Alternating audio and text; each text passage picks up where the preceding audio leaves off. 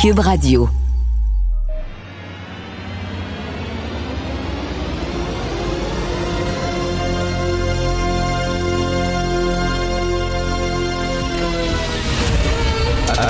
Attention, cette émission est laissée à la discrétion de l'auditeur.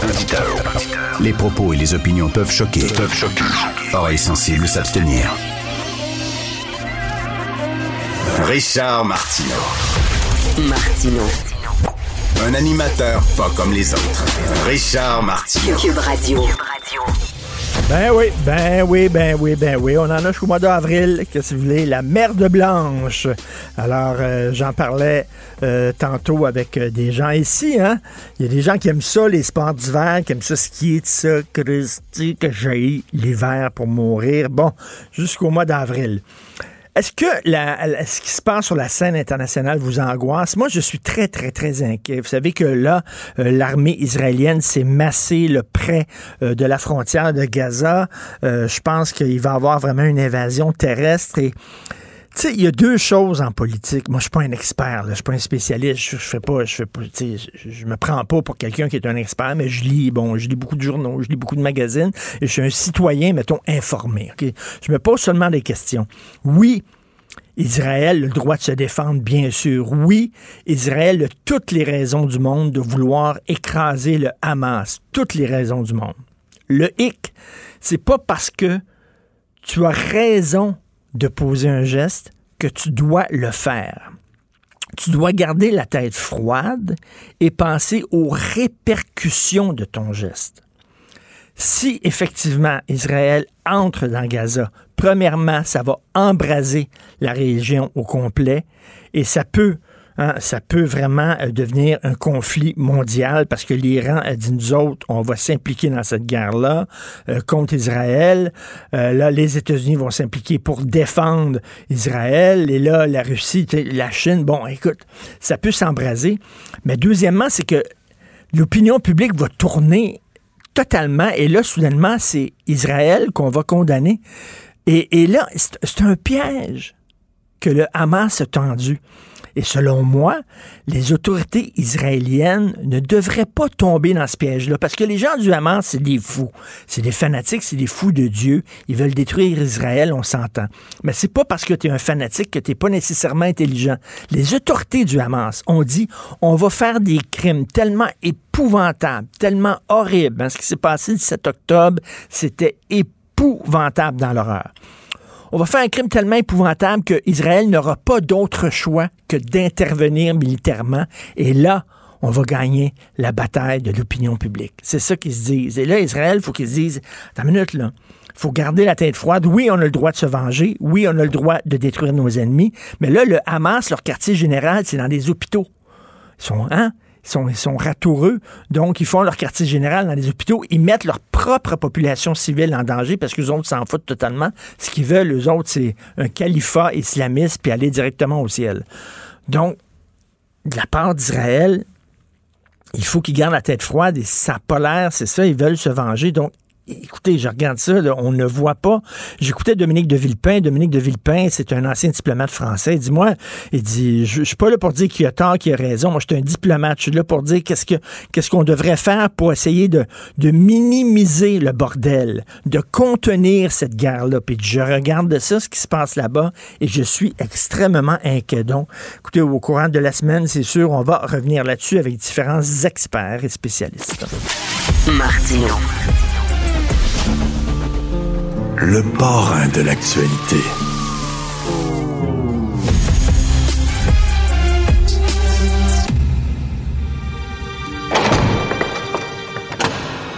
La criminalité, c'est un cycle.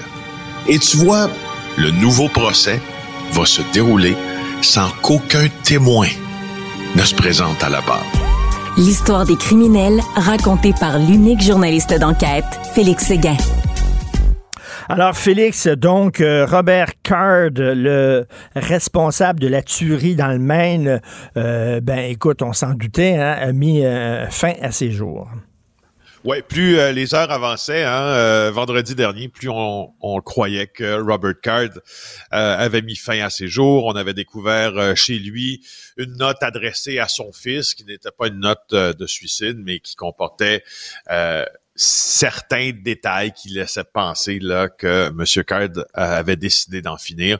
Euh, notamment, il instruisait son fils là, euh, sur l'endroit, les codes où trouver les comptes bancaires, les codes pour pénétrer dans son téléphone également. Donc, une forme de testament. Alors, c'est ce qui a fait croire aux policiers qu'il avait voulu mettre fin à ses jours et c'est ce qui est arrivé. On l'a trouvé vendredi soir. dans un dans une remorque abandonnée d'un endroit où il a déjà travaillé et d'où il aurait été récemment congédié. C'est à Lisbon Falls. Euh, Lisbon, pour ton information, c'est là où il avait abandonné sa voiture, une Subaru blanche, euh, dans laquelle on aurait trouvé une arme. Donc, la fin, on la connaît, là, mais c'est pas nécessairement de cette fin-là dont je voulais te parler. C'est ce qui s'est passé dans les semaines précédentes. Euh, le, le cette, mm. ben, oh mon Dieu, cette, cette, attaque contre des innocents, ce, ce, meurtre de masse. Euh, il y a des détails assez troublants qui ont été révélés aujourd'hui par euh, CNN, au fin. Enfin, c'est la, la garde nationale du Maine. On sait qu'il était réserviste hein, à Seco, situé non loin de Lewiston, au Maine. Et euh, la garde du comté de Sagadahoc euh, semble qu'elle ait contacté le 16 septembre, moins de six semaines avant le, cette tuerie euh, fatale, euh, les autorités pour leur dire qu'ils croyaient que Card était en mesure de commettre un meurtre de masse, un mass shooting, ben j'emploie les mots du texte.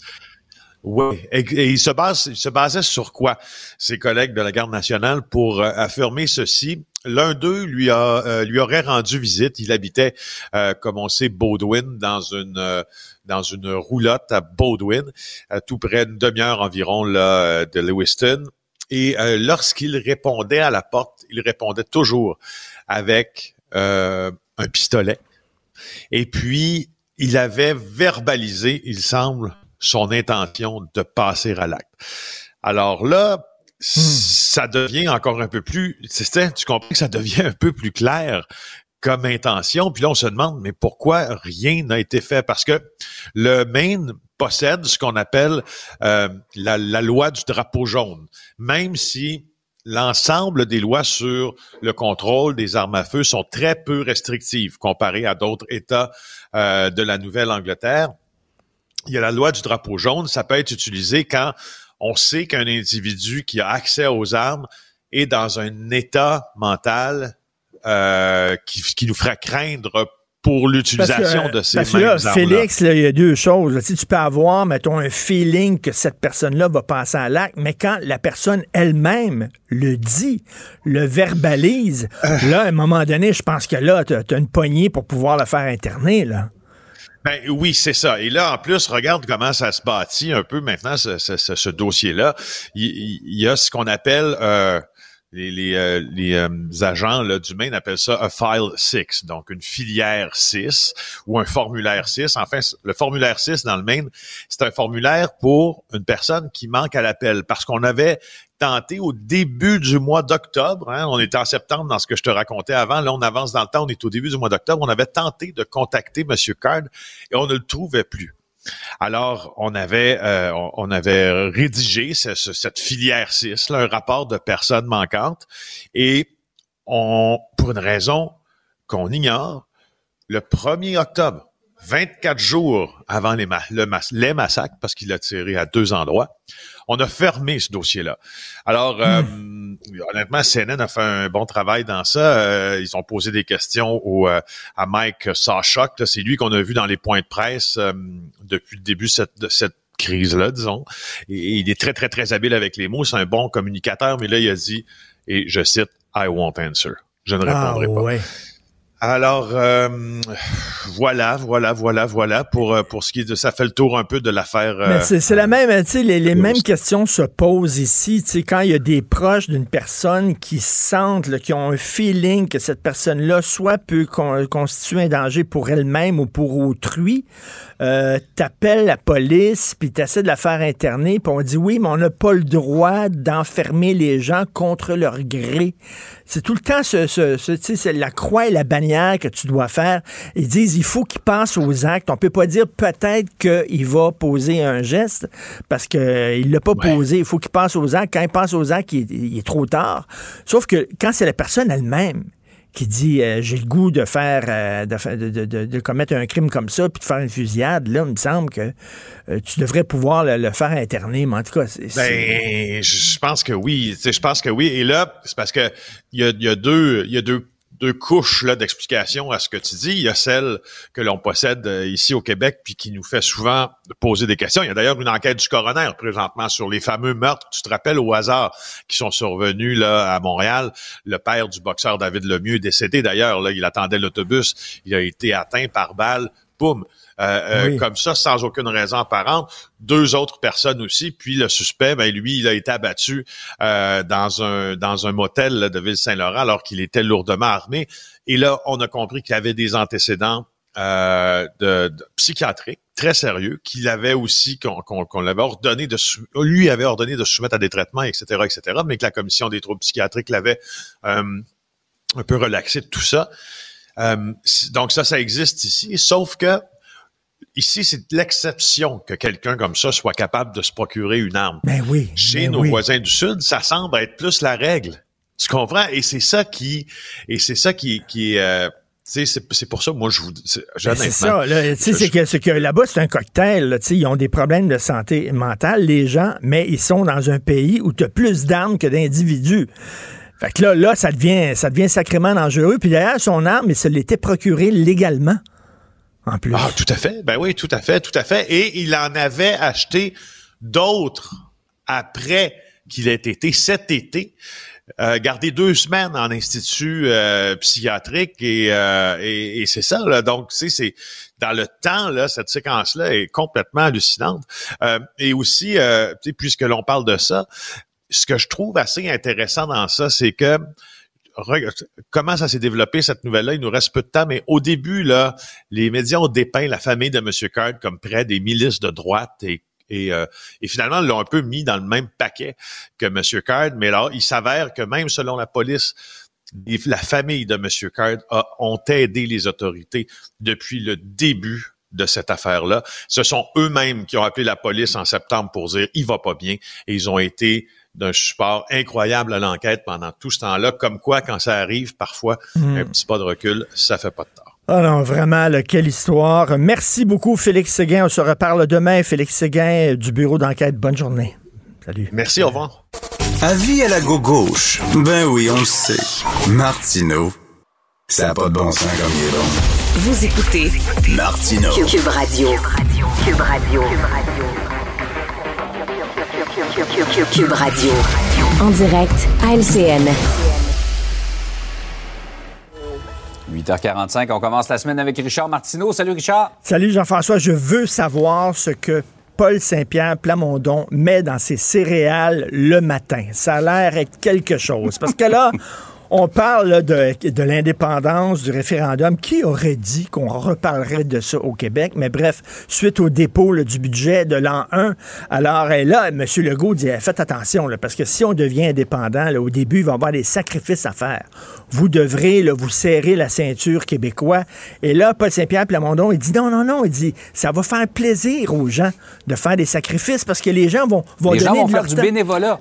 ils vont donner de leur temps gratuitement à l'État. Ils vont faire du bénévolat parce qu'il va y avoir une effervescence dans l'air. Puis les gens vont être contents de travailler pour rien. Attends une minute, là.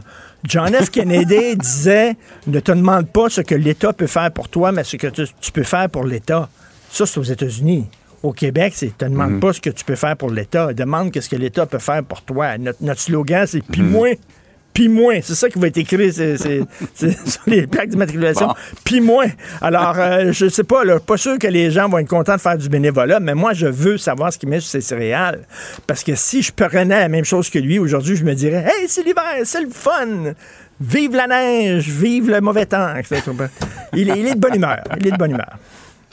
Oh, et parlant du bénévolat ou du fait de travailler pour l'État, ceux et celles qui œuvrent dans le secteur public euh, s'en vont directement vers la grève. En tout cas, si on en croit leurs dirigeants syndicaux, la réponse qu'ils ont accordée à l'offre du gouvernement hier. hein? Ils ont dit que c'était insultant. Le gouvernement a offert 10,3 sur 5 ans, donc en deçà euh, de l'inflation. Mais on dit qu'il va y avoir des bonus avec ça. Il y a des bonus de 3 pour certaines catégories d'emplois. Par exemple, les infirmières qui veulent travailler le soir, le week-end, vont être plus payés, tout ça. Et là, les syndicats du secteur public disent, regarde là, avant de parler d'horaire, avant de parler, par exemple, dans le milieu de l'éducation, d'attribution des classes, tu sais que c'est les jeunes euh, professeurs qui arrivent avec les classes les plus difficiles. Et c'est bon. Avant de parler de ça, on veut parler de salaire. Réglons la question du salaire et le salaire de base. Pas les bonus si tu travailles le soir, si tu travailles les week-ends, le salaire de base. On a du rattrapage à faire. Eux autres, ils regardent, ils veulent rien savoir, ils bougent pas là-dessus. Donc, s'ils demandent, c'est 20% mais bon, ils peuvent négocier. Mais bref, on est loin là, de, de- de- de- de- d'une entente. Et bon, Gabriel Nadeau-Dubois a fait une vidéo assez rigolo où euh, il fait comme un gars Ouais. qui donne des bonbons aux enfants qui passent, puis c'est comme si l'État avait donné des bonbons aux députés en leur donnant hein, une augmentation de 30% Et là, quand c'est le temps que les entreprises passent puis demandent des bonbons, on donne beaucoup de bonbons aux entreprises parce que c'est de la création d'emplois, c'est bon. Et là, quand c'est le temps pour les fonctionnaires du secteur public d'arriver, il n'y a plus de bonbons. Et je trouve que c'est assez, c'est assez, assez rigolo, là, euh, euh, parce que, effectivement, tu sais, on donne beaucoup d'argent, des millions et des milliards aux entreprises. Puis là, le gouvernement a dit oui, mais ça, ça crée de l'emploi. Mais les gens du secteur public, ils disent nous autres, c'est parce que on éduque. Nous autres, on soigne. Dire, C'est aussi important, sinon plus, que créer de l'emploi. Cela dit, je ferai un petit changement dans la vidéo de Gabriel Nadeau-Dubois. Mettons, quand les gens du secteur public arrivent avec leur, leur sac, je leur donnerai une pomme. Ouais. Parce que je leur donnerais une pomme, pas rien, là. Lui, il dit, il donne une pomme, mais quand tu sais, quand tu passes l'Halloween puis quelqu'un te donne une pomme, là, je peux te dire que tu t'en fous de la pomme? je me rappelle. Et oui. Mais après les gens du secteur public, ce serait les gens du privé qui arrivent avec un sac et eux autres, on leur donnerait rien. Parce que les chiffres le disent, là, hein. Les gens dans le secteur privé, ils n'ont pas eu vraiment d'augmentation de salaire ces dernières années, là, très peu. Là. Euh, ben, sauf dans certains emplois où effectivement, là, il y avait tellement de pénurie d'emplois qu'on on demandait, on, élevait les salaires. Mais tu sais, euh, là, ça va être le nerf de la guerre, c'est que ils ont la population de leur côté, mais à un moment donné, il ne faut pas qu'ils tirent l'élastique trop trop parce que les gens vont dire Moi, j'ai pas de sécurité d'emploi, euh, j'en ai pas, euh, eux autres en ont. euh, Régime veut de dire, retraite. euh, régime de retraite, etc. Donc, c'est pas la. Sais, Mm. c'est- ils ont, ils ont- les gens de leur côté, mais bon, euh, l'élastique peut péter à un moment donné. Hey, Richard, tu voulais nous parler du cas de Buffy Sainte-Marie. Euh, Buffy Sainte-Marie, c'est une chanteuse qui s'est toujours présentée Ben oui. comme une autochtone. Et là, on découvre qu'elle serait pas autochtone. Écoute, ça fait des années, là, elle, c'était une grande chanteuse qui a gagné des prix interna- internationaux. Elle était dans la gang de Johnny Mitchell, Leonard Cohen, tout ça, très, très, très connu ouais. depuis très longtemnt. Et euh, là, euh, ça, ça faisait longtemps que la rumeur circulait. Regarde, tu le vois, il y a eu un timbre à son effigie. Ben oui. Et elle se présente toujours comme une autochtone. Alors, la CBC a publié un très long reportage. Ils sont allés voir des membres de sa famille. Ils ont même regardé son extrait de naissance. Elle disait, elle, qu'elle était venue au monde dans une réserve CRI en Saskatchewan et qu'elle avait été adoptée par des parents américains euh, au Massachusetts. C'est totalement faux. Euh, ils ont mis la main sur son Oh. certificat de naissance. Elle est née de parents blancs. Euh, elle n'a pas d'ancêtre autochtone et tout ça. Et là, évidemment, elle, elle a gagné plein de prix. Meilleure chanteuse autochtone, meilleure artiste autochtone. Est-ce qu'elle va devoir retourner ses prix? Souviens-toi, la femme qui est allée chercher l'Oscar de Marlon Brando, il avait gagné pour le parrain et il n'était pas allé parce qu'il snobait les Oscars et il avait envoyé une Amérindienne. La femme n'était pas amérindienne pantoute, elle était mexicaine. Elle se faisait passer pour une amérindienne. On se souvient aussi des là. publicités dans les années 70 aux États-Unis contre la pollution où tu voyais un chef indien qui regardait la terre polluée puis qui pleurait. Il y avait une larme qui coulait. C'était Ouais. une publicité très connue. Ce gars-là, il était pas pantoute amérindien, il était italien. Et on se souvient bien sûr de Little Beaver de Sky Lolo. Little Beaver, son nom, c'est Lionel Giroux. Il était né à Saint-Jérôme, puis Sky Lolo, son nom, c'était Marcel Gauthier, puis il était à Montréal. Il n'était pas amérindien, absolument pas, pas pantoute. Alors, il y en a beaucoup. Voici pour la fausse représentation. Il y en a beaucoup qui se font passer pour des Autochtones. Mais moi, je, je suis curieux. Est-ce qu'on va lui demander de retourner ses prix qu'elle avait eus comme meilleure artiste autochtone alors qu'elle ne l'est Ouais, pas? ouais, ouais. Donc, c'est intéressant. Il y a quelque temps, le Maclean's, très rapidement, le Maclean's avait fait euh, publier un très long reportage dans le milieu académique, universitaire au Canada. Il y a beaucoup de professeurs qui se font passer pour des Autochtones parce qu'ils peuvent avoir plus facilement des subventions de recherche ou etc., des, des- des postes de directeur de département, tout ça, parce qu'ils profitent de certains privilèges donnés à certaines communautés et qui ne sont pas autochtones. Donc, à un moment donné, est-ce qu'il va falloir faire passer des prises de sang à tous ceux qui se disent autochtones? Mais bref, c'est un gros scandale pour Buffy Sainte-Marie. Euh, Richard, j'ai hâte de voir demain. Tu vas nous revenir euh, costumé ou pour l'Halloween? Oh non? boy, on sait plus en quoi se costumer, là, je te dis, là, on, on verra, là. Mais pas en autochtone, en tout cas. C'est de l'appropriation culturelle. Ah. Tu nous gardes la surprise. Oui, tout à fait. Hey, bonne journée. Salut, bonne journée. À demain.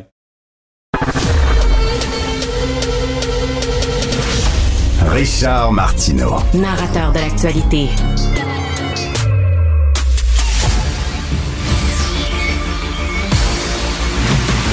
Jean-François Lisée. On va juste dire qu'on est d'accord. Thomas Mulcair. Je te donne 100% raison. La rencontre. C'est vraiment une gaffe majeure. Tu viens de changer de position. Ce qui est bon pour Pitou est bon pour Minou. La rencontre. Lisée. Mulcair. Alors, c'est le retour de Jean-François Lisée après une semaine de vacances. Jean-François, euh, Sonia Lebel a déposé ses dernières offres hier et euh, les gens du secteur public, les syndicats du secteur public trouvent ça, cette offre-là, insultante. Est-ce que tu la trouves insultante, toi? Écoute, moi je pense que si tu prétends vouloir faire de l'État un employeur de choix, hein, c'est l'expression qu'on utilise maintenant, un employeur de choix, tu peux pas commencer par dire, ben, vous savez, si vous signez ici, là, vous allez vous appauvrir sur cinq ans parce qu'il y a un scénario où l'inflation va être plus importante que l'augmentation de vos salaires. Ça, c'est la première chose. Et la deuxième chose, c'est, tu peux pas dire, écoutez, on va être votre employeur de choix, mais vous n'êtes pas notre chouchou parce que vous, on vous offre 10,3, les policiers, on leur offre 21, puis les députés, on leur offre 30. Ça fait que, ça commence mal. Ça commence mal. Alors, je comprends que lorsque Sonia Lebel a dit on va faire un nouveau dépôt, ils ont dû penser qu'elle allait réduire l'écart considérablement, mais elle ne l'a pas réduit considérablement.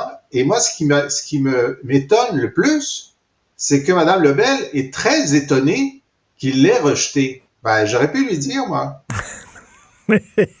Et, euh, et Tom, euh, Madame Lebel veut euh, parler d'horaire, veut parler, par exemple, dans le milieu de l'éducation, l'attribution des classes, que les classes plus difficiles soient attribuées aux professeurs qui, qui ont plus d'expérience. Eux autres disent, commençons par parler de salaire. C'est ça qu'on veut régler. Euh, le salaire, et pas, les bonus si on travaille le week-end, puis si on travaille le soir, puis ça, le salaire de base. Est-ce qu'on peut régler ça? Et après ça, on parlera d'autres choses. Tom. Oui, euh, une négociation à cette échelle-là. Rappelons que le Québec est, assez unique en Amérique du Nord. On a tel, tout le monde travaille pour le gouvernement. On a 600 000 personnes dans cette négociation-là. Et euh, Jean-François a tout à fait raison de parler du 10.3 parce que l'É- l'État, l'employeur va dire non, non, il y a un 1000 dollars de boni ici. Puis en même temps, Richard, faut pas perdre de vue que presque toutes les bonifications qui existaient pour la pandémie de la COVID, avec raison, sont en train de prendre fin. Mais donc, le chèque de paie pour euh, beaucoup de gens dans le domaine de la santé, notamment les infirmières, que Legault a eu la brillante idée d'attaquer la semaine dernière en disant J'espère qu'ils ne vont pas prendre le public en otage. Les, anges gardiens, il y, a, il y a quelques mois, sont devenus Hey, watch-toi bien aller, là, on, t'a à l'œil. C'est- C'est un drôle de plan de match. Donc, moi, je pensais sincèrement que euh, Sonia Lebel allait venir avec un offre euh, solide euh, dimanche. Je me suis dit, ils, ils vont rendre ça très difficile pour les syndicats de dire, hey, Comment? Hmm. C'est, c'est pas sérieux, votre affaire. Mais à la place, on a eu ce que les syndicats de traite, avec raison de dérisoire, 10,3 sur 5 ans avec 8% d'inflation ça n'a même pas de bon sens. Est-ce que ça veut dire que Legault a tellement vidé le pantry là, avec ses chèques qu'il a envoyés pour euh, gagner ses élections, puis l'autre chèque, puis l'autre chèque, puis les réductions d'impôts? Est-ce que ça se peut que effectivement Yves Gérard est en train d'appuyer sur la sonnette d'alarme? Watch out, boss, ça, ça va pas, t'as pas autant d'argent que tu pensais avoir. Ça, ça se peut. Mais le fait est que le plan de match, à mon point de vue maintenant, je le gardais quand même comme une réelle possibilité que Legault malgré sa tendance à vouloir toujours jouer le bon père de famille, tout ça, moi j'ai l'impression qu'il se gardait dans sa manche la possibilité d'une loi de retour au travail. C'est un conflit social en vue, si, jamais il décide de faire ça. Les syndicats, ils utilisent un bon ton. Ils étaient là, présents, tous ensemble hier, mais avec le même ton. C'était péremptoire, c'était solide, mais c'était pas excité du bonnet. C'était pas exagéré comme terminologie. Donc, ça s'enligne selon le plan de match de part et d'autre. Quand le go utilise, ah, ben, je vais demander à Sonia de faire ci, puis je vais demander à Christian de faire ça, on ne sait pas. il, déformalise quelque chose qui est quand même un noyau de l'État québécois qui, je répète, est dans une situation unique avec autant d'employés du public. parce que Jean, Jean-François, les syndicats sont dans une bonne position parce qu'ils peuvent dire, là, euh, dites-nous pas qu'il n'y a pas d'argent. Il y en a de l'argent. Vous, vous donnez des chèques pour gagner des votes. Vous donnez des milliards à des entreprises. Vous vous donnez 30% d'augmentation. Il y en a de l'argent. C'est la façon dont vous hmm. distribuez cet argent-là qui est le problème. Ouais, c'est sûr que 30% d'augmentation à 125 personnes, ça coûte moins cher que 5 cents d'augmentation à 600 000 personnes. Hein? Je veux dire, c'est, c'est, on n'est on est pas dans le même chiffre, même si on trouve que c'est injuste, puis c'est bon, avec raison. Mais non, je pense que Tom a raison que les belles années où le gouvernement Legault avait de l'argent sont derrière nous. Et là, avec la contraction de l'économie, avec euh, l'augmentation d'un certain nombre de dépenses. Là, on voit sur, euh, sur le, transport en commun, ils avaient été généreux pendant la pandémie pour euh, éponger les déficits. Ils ne le sont plus maintenant. Ils disent on peut on peut pas éponger tous les déficits, 75% du déficit. C'était pas dans notre mission. Euh, puis on n'a pas d'argent pour ça. Puis je n'ai aucun doute qu'autour de la, table du Conseil du Trésor, puis avec le ministre des Finances, ils disent on n'a plus les belles marges de manœuvre qu'on a eues quand on est arrivé. C'est fini ça. Bon, mais c'est quand même leur problème parce que euh, leur principal poste de dépense, c'est les salaires de la fonction publique et des réseaux. C'est leur principal poste de dépense. Alors, s'ils n'ont pas prévu qu'ils pouvaient faire une baisse d'impôts tout en maintenant l'attractivité des salaires du secteur public, ben, c'est leur faute. Ben hein. Ils ont mal géré euh, leurs finances. Maintenant, moi, j'ai vu quand même un mouvement, enfin, j'ai appris ça ce matin, que d'abord, on a un débat sur est-ce que la demande syndicale est vraiment à la hauteur de l'inflation ou est-ce qu'elle surestime pas l'inflation ces prochaines années? C'est vrai. Alors là, les syndicats ont dit, j'apprends ça, je vous l'apprends, euh, ben dans ce cas-là, indexons tous les mois de janvier à l'inflation réelle pendant les cinq ans. Si c'est moins que ce qu'on demandait, ben on aura moins. Si c'est plus, on aura plus. Moi, si j'étais le Lebel, je dirais, écoutez, Bon, très bien. C'est sûr qu'on ne veut pas appauvrir notre monde, là. on vous garantit l'inflation, plus un petit enrichissement, peut-être la moitié de l'enrichissement que les syndicats demandent. Puis ça, on va vous donner ça seulement si on s'entend sur les demandes de réorganisation du travail qu'on fait. Au moins, tu sais, régler la question salariale, qui est un abcès de fixation, pour pouvoir avoir ce que le gouvernement veut, c'est-à-dire de meilleurs services avec plus de flexibilité. Écoute, le syndicat demande 20% on a offert 10,3% Qu'est-ce qui aurait été une offre qui aurait été peut-être acceptable? C'est quoi, 14% euh, Tom, mettons, euh, ils arrivent avec 14% ça aurait été difficile pour le syndicat de dire non, ils auraient perdu l'appui de la population. Je suis sur la même page, euh, généralement sur la même page de l'analyse de Jean-François. C'est-à-dire, il faut que tu règles quand même l'inflation, le coût de la vie. Parce que si tu es en train de dire aux gens en, clair qu'au terme de cinq ans, ils, vont être plus pauvres qu'aujourd'hui, c'est même pas sérieux comme début d'une discussion.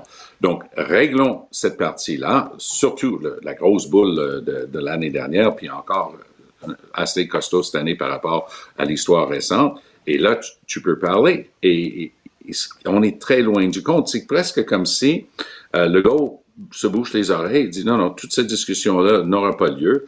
10,3 points. Tu sais, moi, j'en ai contre l'inflation verbale. Tu sais, on, a l'exagération facile dans ces trucs-là. Mais c'était pas faux de la part des syndicats de traiter l'offre qu'ils ont faite hier de risible.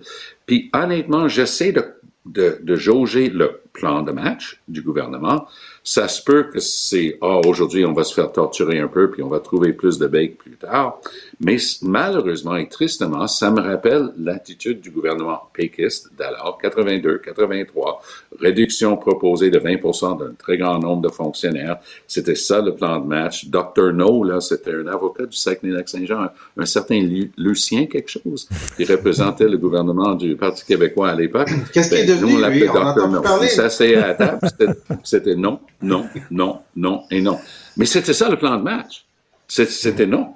Alors, est-ce que le plan de match de Legault a plus de subtilité que le plan de match du gouvernement Lévesque de 82-83? Reste à savoir. C'était il y a 40 ans. Les raisons historiques euh, vont être évaluées différemment, mais pour mon argent, c'était littéralement mon argent parce que j'étais au gouvernement à l'époque. Mais aujourd'hui, je dirais que c'était une des causes, euh, ce qu'on appelle des causa causans du déclin du Parti québécois auprès des milieux un peu plus progressistes, y compris le milieu syndical qui disait, OK, car moins 20% ça n'a jamais été dans les cadres quand j'ai voté PQ. Est-ce que On l'entendait encore dans le porte-à-porte 20 ans plus tard. Absolument.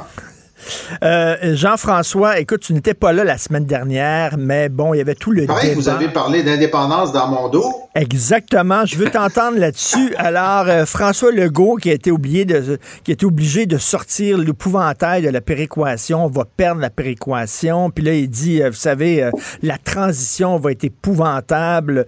Il va avoir des sacrifices à faire. Donc, lui, il voit tout en noir. Est-ce que PSPP voit tout en rose? Parce qu'il dit non, les Québécois vont être fiers de faire du bénévolat. Ils vont être fiers de travailler parce qu'il va y avoir un climat d'effervescence au Québec. Qu'est-ce que tu en penses? Écoute, moi, j'ai quand même suivi, là, euh, et euh, j'ai vu qu'il y, a une évolution dans la position de celui qui, pour le plus grand malheur des fédéralistes au Québec, est leur porte-parole, c'est-à-dire euh, François Legault. Puis je pense qu'ils l'auraient pas choisi. Ils sont pas contents que ce soit lui. Ils trouvent pas qu'il est bon. Mais en tout cas, c'est lui qui est le chef du camp du non en ce moment informel. Alors, pour, le plus grand, pour leur plus grand malheur. Mais quoi qu'il en soit, il a commencé avec la péréquation. Et quand PSPP a fait sa démonstration que ben, c'est pas 13 milliards parce que nous, on en envoie 4 milliards, donc c'est 9. Puis si on économise juste 5% des 82 milliards qu'on envoie à Ottawa, juste 5 euh, on, on, on c'est kiff-kiff. On, on, vient d'éliminer euh, les 9 milliards de péréquation. Alors là, M. Legault n'est pas revenu sur les péréquations. Puis là, il a dit, ben, c'est sûr que c'est viable. Ça, c'est un grand gain de PSPP pendant la semaine. C'est qu'il a, obligé tout le monde à dire que c'est viable. Il a même déposé une motion à l'Assemblée nationale où les 125 députés, dont tous les libéraux, ont dit oui, c'est viable. Ils n'ont pas dit que ce serait prospère. Ils n'ont pas dit que ce serait mieux. Mais ils ont dit que c'était viable. Puis pourquoi est-ce que c'est un gain? C'est que moi, quand j'étais chef de l'opposition dans une autre vie, devant moi, j'avais Philippe Couillard qui disait que c'était pas viable. Lui, disait que ce serait la faillite euh, de, notre système social. Je me souviens, il disait ça. Alors donc, il y a quand même un gain, un déplacement de la ligne. Et là, François Legault a décidé de lâcher la barricade de la péréquation, puis de prendre la, barricade qui est derrière, qui est celle de la transition. On va avoir des sacrifices. Et là, sur cette barricade-là, moi, je pense qu'il est plus, plus sûr parce que moi, j'en ai fait des focus group puis du porte-à-porte, puis les gens disent tous, c'est sûr que ça va être difficile. Est-ce que ça vaut la peine? C'est très difficile de leur, dire, ben, on ne sait pas que ça va être difficile. D'instinct, ils disent c'est difficile. Alors évidemment, la réponse à ça, c'est de dire, bon, ben, ça va être un défi, ça va être un travail, mais ça va être un travail pour nous, ça va être un travail qui, qui sera de l'énergie positive, ce ne sera pas de l'énergie négative. Et le fait que le débat se soit déplacé là, c'est un gain très important pour PSPP et les indépendantistes. Et euh, qu'est-ce que tu en penses, toi, de, des Québécois qui sont prêts à faire du bénévolat pour l'État parce qu'il va y avoir un climat d'effervescence au lendemain de l'indépendance, Tom? Il y a des statistiques qui existent là-dessus, puis le bénévolat est très important d'une manière générale, mais ici au Québec, euh, pour ce qui est des dons caritatifs, euh, notamment, et le bénévolat, on est un peu moins haut que la moyenne. Euh, je dois avouer que, et c'est un grand compliment que je fais là, euh, un des meilleurs vendeurs euh, politiques que j'ai connus dans ma vie était Jack Layton, et PSPP me rappelle Jack Layton des fois. C'est sa capacité de vendre, juste avec sa conviction qui, est transparente, entière, réelle, sentie. Donc, il est vraiment un, très, très bon vendeur. Mais je reviens avec les deux mots que j'ai employés la semaine dernière, baby boomer. Euh, déjà en train d'arriver depuis cinq ans massivement à la retraite, ce cohorte qui vote euh, n'aime pas les certitudes que ce soit. Demandez à Daniel Smith comment ça flotte comme un ballon en plomb, son idée de rapatrier le, plan de pension du Canada en Alberta. Le monde là, capote et il cherche une manière élégante de s'extraire de cette, de cette promesse-là. Et son ministre des Finances, M. Horner, en fin de semaine, ça va pas bien. Donc, il cherche d'autres places où avoir euh, leur chicane. Pour ce qui est des écoles en fin de semaine, écoute, euh, Pauline Marois est venue avec une position tout à fait conforme à ses valeurs personnelles. On arrête de subventionner les écoles privées. Et parce que, sauf erreur de ma part, Pauline Marois est la seule ministre de l'Éducation du Québec à envoyer, envoyer par principe et conviction ses enfants à l'école publique. Et elle y croit encore. Donc, ils sont arrivés avec un truc mi-figue, mi-raisin. Ben, on va se débarrasser des écoles privées confessionnelles, ce qui voudrait peut-être dire que les écoles juives les écoles musulmanes prendraient leurs subventions, mais, qu'en est-il des écoles Mais tu, tu m'ouvres la, la, porte, Tom. Qu'est-ce que tu penses de ça, Jean-François? C'est-à-dire que si l'État cesse de subventionner les écoles privées, les écoles privées vont être seulement aux riches. Les gens de la classe moyenne, sans l'aide de l'État, ne pourront plus envoyer leurs enfants à l'école privée. Et là, tu vas avoir une école pour les riches seulement. Qu'est-ce que tu en penses? OK. Alors ça, c'est un débat qui, qui, est essentiel, puis on l'avait eu euh, lorsque j'étais... Euh, on, avait on avait regardé cette proposition-là. Cette proposition-là, elle vient de Camille Bouchard et d'un groupe d'enseignants de, puis de parents pour une école renouvelée. Euh, et euh, bon, le, côté confessionnel, je veux juste clore ça. Les écoles ce que ça vise, c'est les écoles qui font de l'enseignement religieux une partie intégrante de leur enseignement les écoles juives traditionnelles, les, ce qu'on appelle Main Street, euh, font une distinction. C'est-à-dire que si tu payes plus, tu as un module hébreu euh, judaïsme. Alors, c'est pas obligatoire. Dans des écoles musulmanes, c'est obligatoire. Donc, ceux que c'est obligatoire perdraient graduellement leur financement. C'est leur choix. Bon, maintenant, sur les autres écoles privées, le problème qu'on a depuis 20 ans, c'est que l'école privée vampirise les meilleurs de l'école publique euh, des gens de la classe moyenne qui auraient fait le choix de l'école publique disent, ben là, on peut pas prendre le risque d'envoyer nos enfants à l'école publique parce que ça se dégrade, donc on va à l'école privée. Alors ça, c'est sûr qu'il faut arrêter ce cycle-là. La proposition, c'est de dire, écoutez, on va faire en sorte de conventionner toutes les écoles privées qui le veulent. On va les réintégrer dans le secteur public. On va pas les fermer. Hein, c'est des institutions, c'est des, on va les, on va les conventionner, celles qui veulent, ok, et donc on va payer pour ça. Mais celles qui ne veulent pas, par exemple Brébeuf voudra pas, ben eux, on va réduire dans un premier temps peut-être à 50% plutôt que 80% leur financement, puis on verra pour la suite. Alors effectivement, tu as raison, euh, euh, Richard, ça veut dire que seuls les plus riches vont aller à Brébeuf. Mm. À quelques bourses là, qui vont donner. Robert Bourassa est allé à Brébeuf grâce aux bourses de Brébeuf. Hein? Bon. Mais c'est vrai que, mais ça va réduire l'empreinte du, privé, puis ça va réintroduire une mixité dans l'ensemble du système, parce que sinon, là, on est en train de tuer l'école publique à petit feu. Moi, je suis très favorable à cette proposition. Rapidement, Tom. Il faut juste faire attention. Il y, a un, détail sur lequel je veux revenir. C'est pas 80 les subventions des écoles privées au Québec, c'est 60% par rapport à, ce que reçoit. Ouais. Et, euh, mais c'est un grand débat. Puis le spirale, est, bien évoqué dans l'explication de Jean-François, c'est-à-dire que c'est, c'est le principe high grades. Tu te mmh. souviens, là? Mmh. C'est, plus frais parce que plus de monde en mange, plus de monde en mange parce que c'est, c'est plus frais. C'est la même chose. C'est les écoles privées sont meilleures parce que l'école publique est moins bien. Plus les gens vont à l'école privée, mieux se porte, ben, pire se porte l'école publique. Moi, je suis un fervent croyant de l'école publique. Euh, je suis allé à l'école publique, tous mes frères et sœurs, mes enfants, mes petits-enfants, école publique, on y croit. C'est vraiment une valeur fondamentale. Mais je vois les parents qui font des sacrifices énormes pour Mm. justement donner plus de chance à leurs enfants. Donc, la question est de savoir la solution à un problème bien identifié. Et la solution qu'on a au Québec, c'est de multiplier les, les sauces et les saveurs.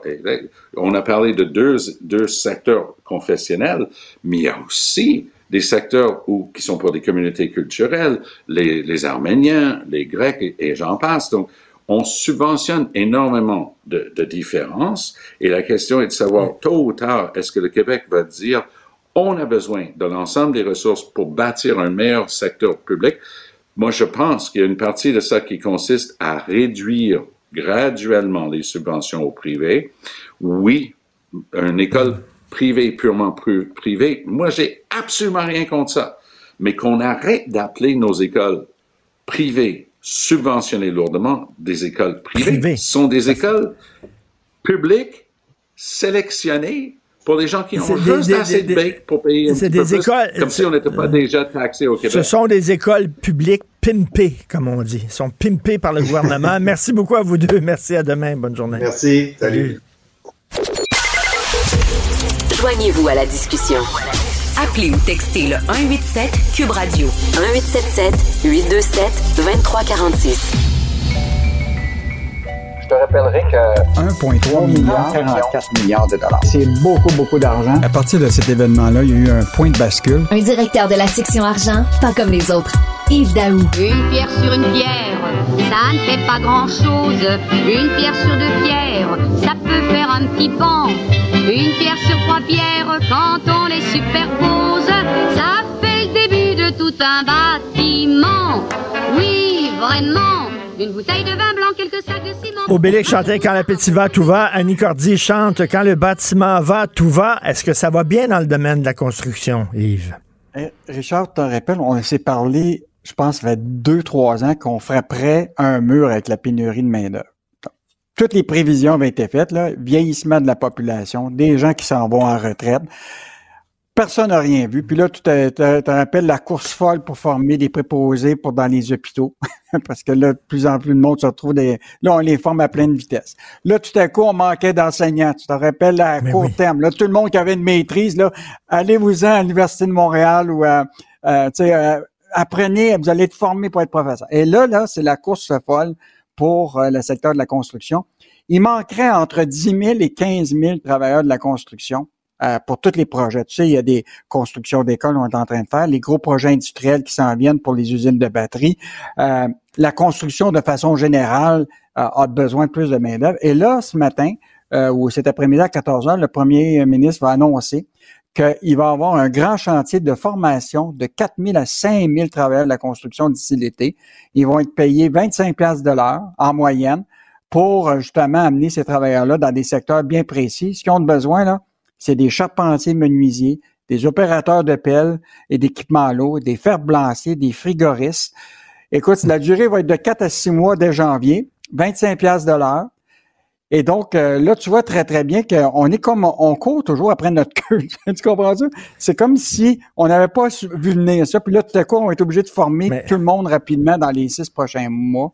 Euh, donc, euh, écoute, un, Écoute, un euh, enjeu... euh, Payer, payer 750 dollars par semaine pour être formé, pour une formation.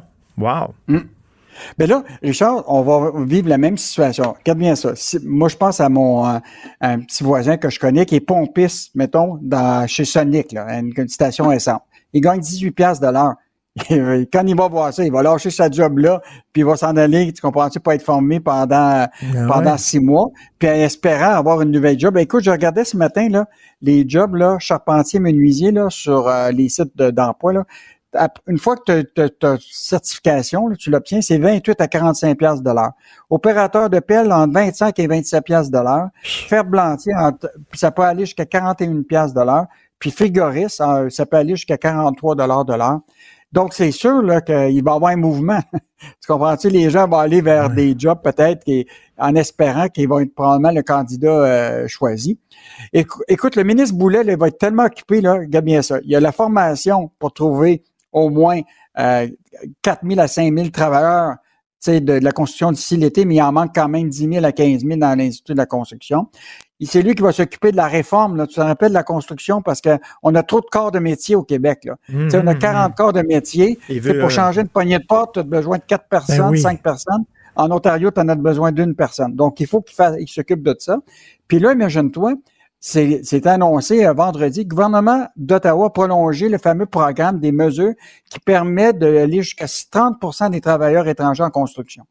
Et là, ça va être la course folle là, pour aller chercher des travailleurs de la construction en dehors du, euh, du Canada. Écoute, on est, on est vraiment dans, c'est, c'est vraiment une, une course folle, tu comprends-tu, pour, pour des travailleurs, alors qu'on n'a rien vu venir depuis des, des années, alors qu'on savait très bien que ça Ben, s'en c'est ça.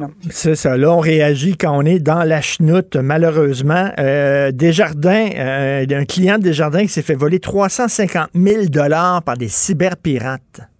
Écoute, on a fait ce dossier-là ce week-end, puis il faut que je te parle évidemment du spoofing, que tu voulais que je, Oui, je le t'explique ça. spoofing. Mais, mais là, c'est deux cas. hein. D'abord, ce client-là, imagine-toi, c'est un, c'est un homme d'affaires. Écoute, il a sa, sa compagnie, écoute, depuis 50 ans. Il a 77 ans.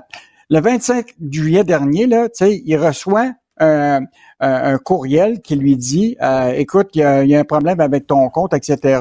En plus, tu as, un renouvellement d'une licence McPhee qui, qui, est, qui, qui a un, un problème, tout ça. Fait que, il prend le téléphone, il dit ah, bon, parfait.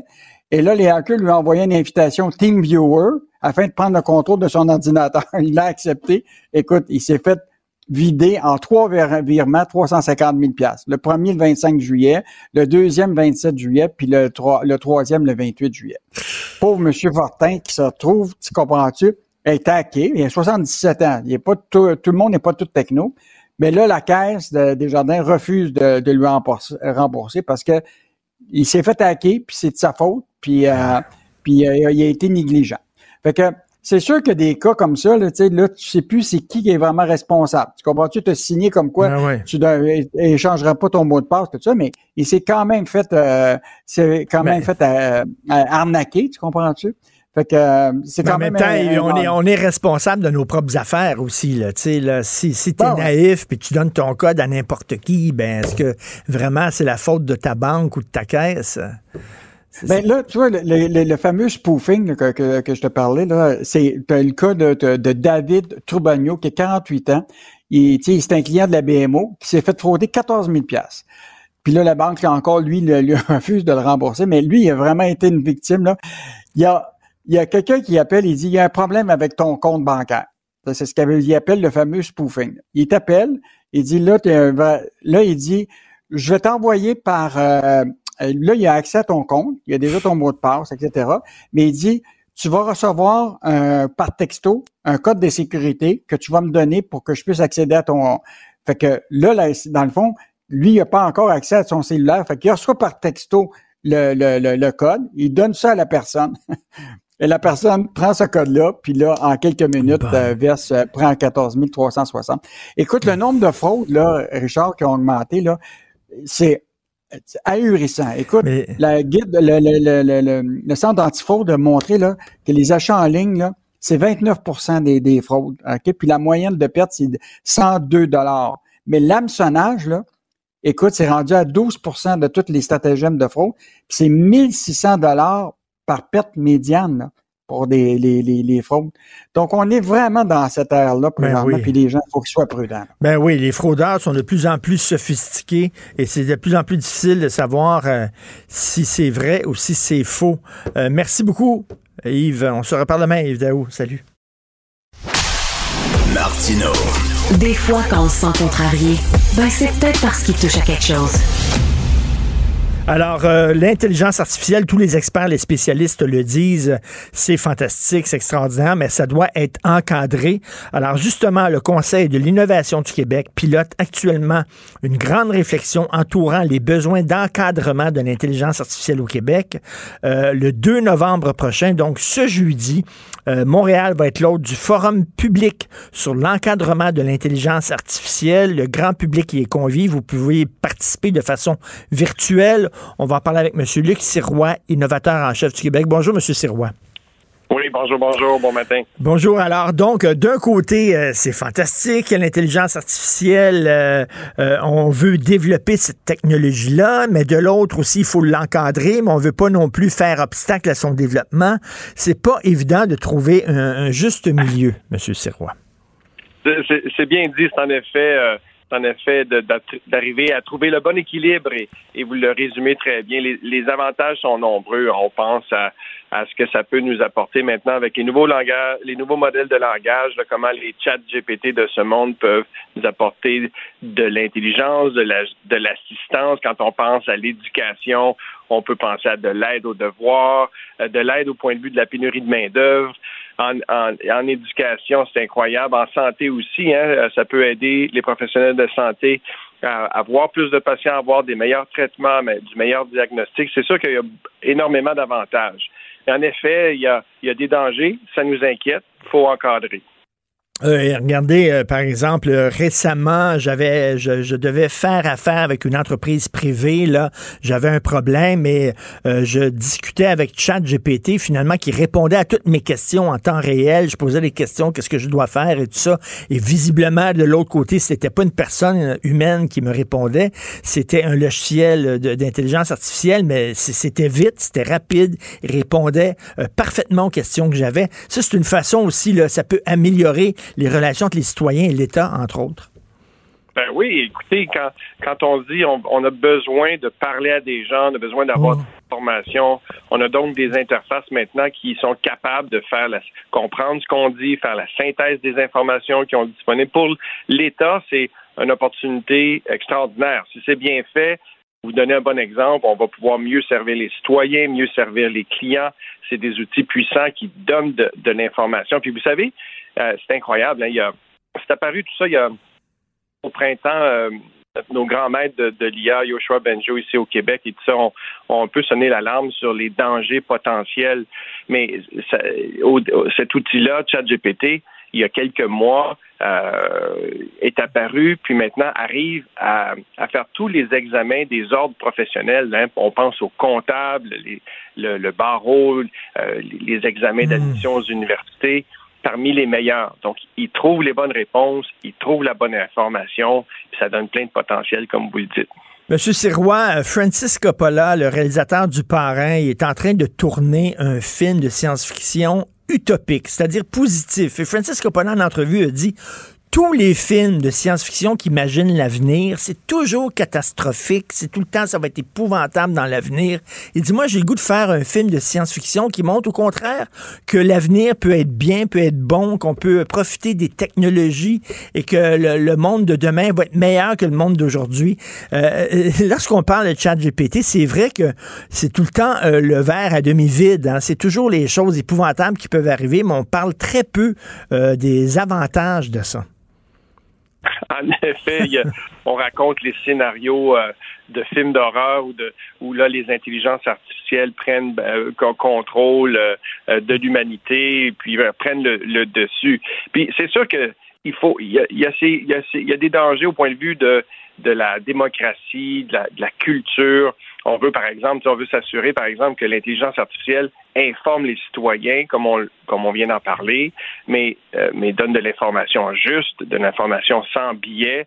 On ne veut pas que des, euh, que des, en- des robots euh, puissent à ce moment-là commencer à manipuler l'opinion des gens à partir de, de contrôlés par des personnes malveillantes. Ça, c'est le genre de danger pour lequel il faut se protéger.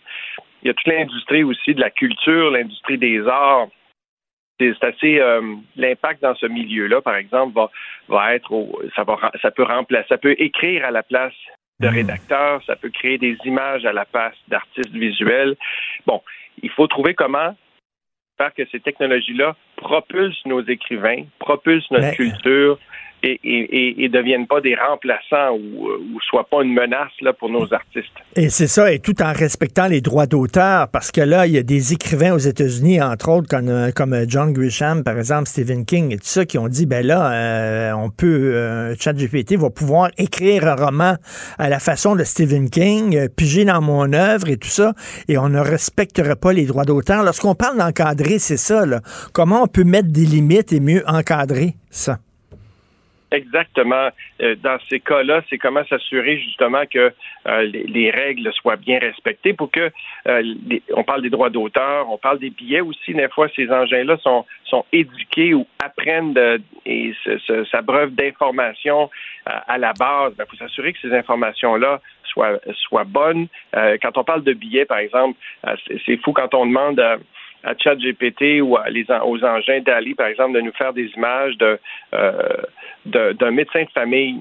Ben, étonnamment, euh, les images générées, c'est des hommes, euh, euh, c'est tous des hommes. C'est pas la situation réelle. Donc, comment s'assurer de mettre des, des, balises pour que ce genre de biais-là soit évité? Mais aussi, on parle de protection. Quand on parle de réglementation, il y a plein de secteurs qui ont été réglementés dans nos vies aujourd'hui. Si on pense à l'alimentation, au transport, aux, dispositifs médicaux, à plein de domaines qui assurent que les citoyens, quand ils utilisent un service, imaginez, vous allez à l'épicerie, vous voulez être en confiance que ce que vous allez acheter a, été euh, correctement manipulé, euh, que c'est bon pour la santé, il n'y a pas de danger pour la santé.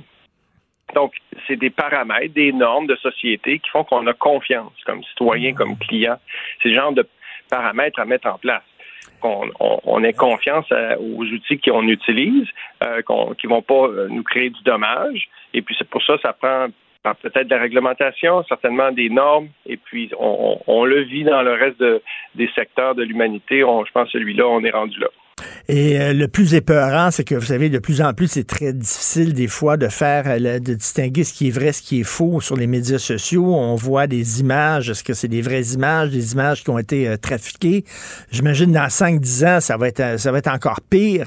Et là, ça va être facile de manipuler les foules. Imaginons dans un climat explosif comme celui qui est au Moyen-Orient actuellement, celui qui était au Rwanda ou en Yougoslavie juste avant que ça pète.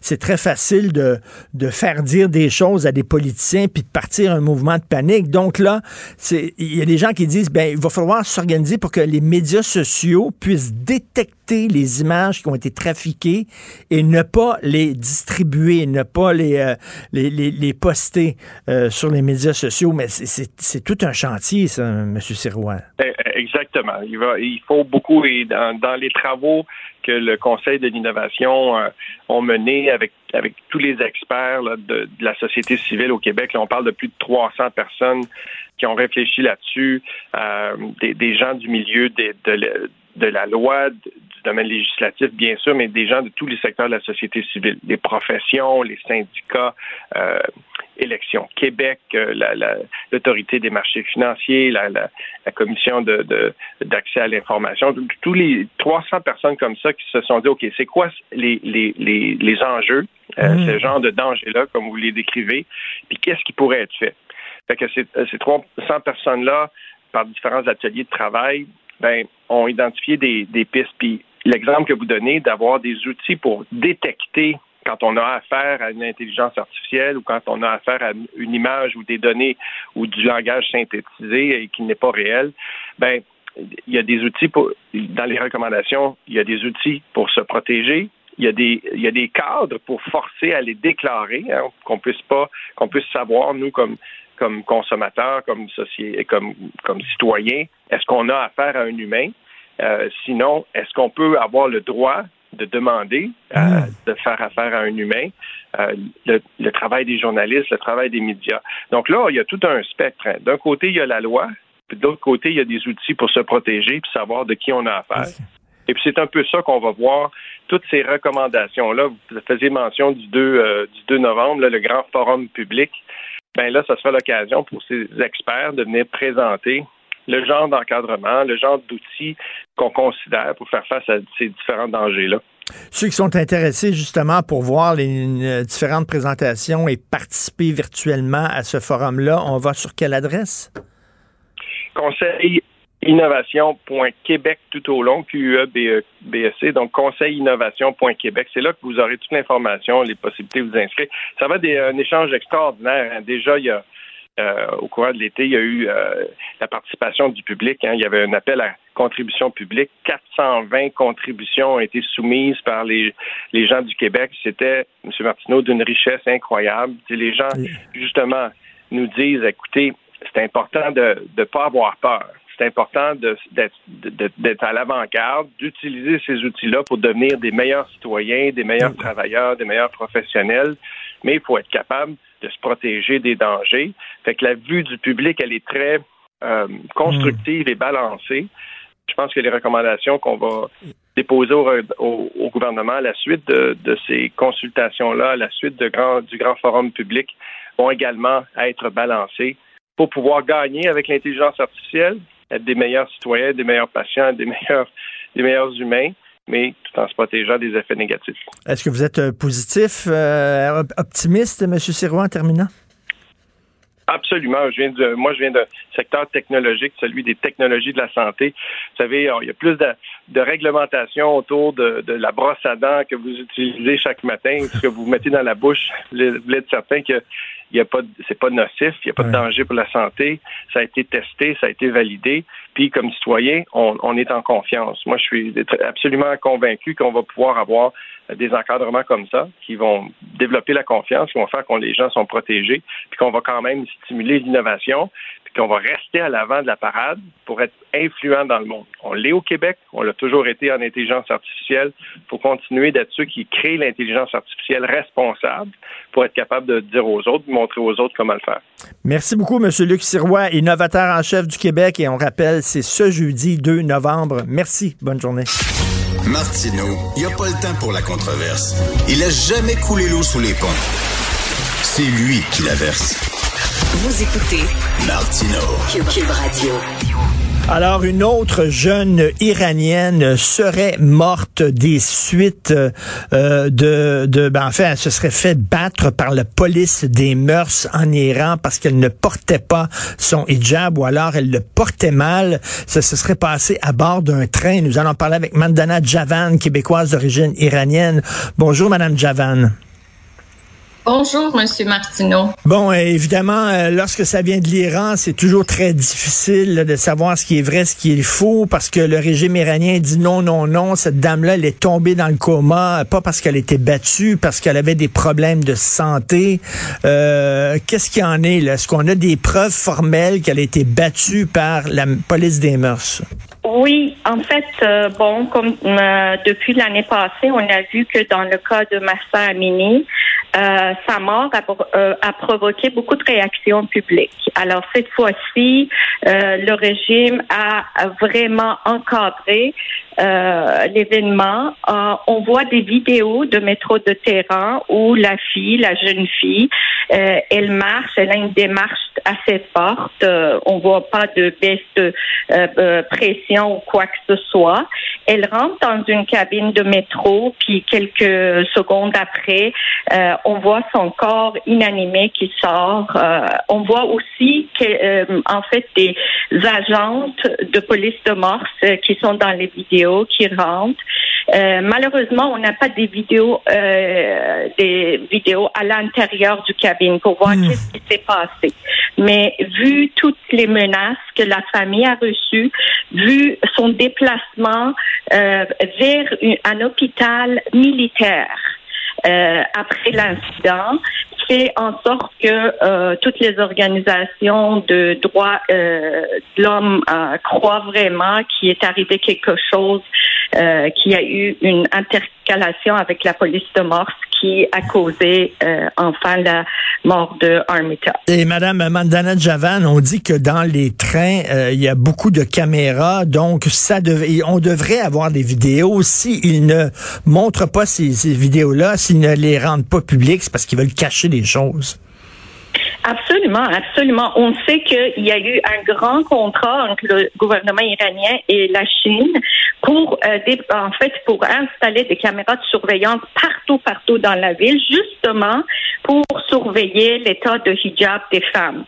Euh, c'est un contrat qui a coûté très cher. Euh, on, on, donne toutes les ressources naturelles dans le Golfe Persique pour 25 ans euh, au gouvernement chinois pour ce contrat-là. Alors, on sait qu'il y a des caméras partout.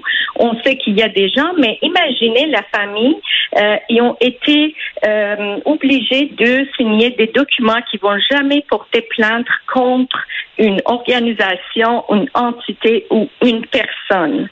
Alors, même le déplacement du corps, ça a fait euh, pendant la nuit vers une petite ville à la euh, à l'ordonnance directe du guide suprême.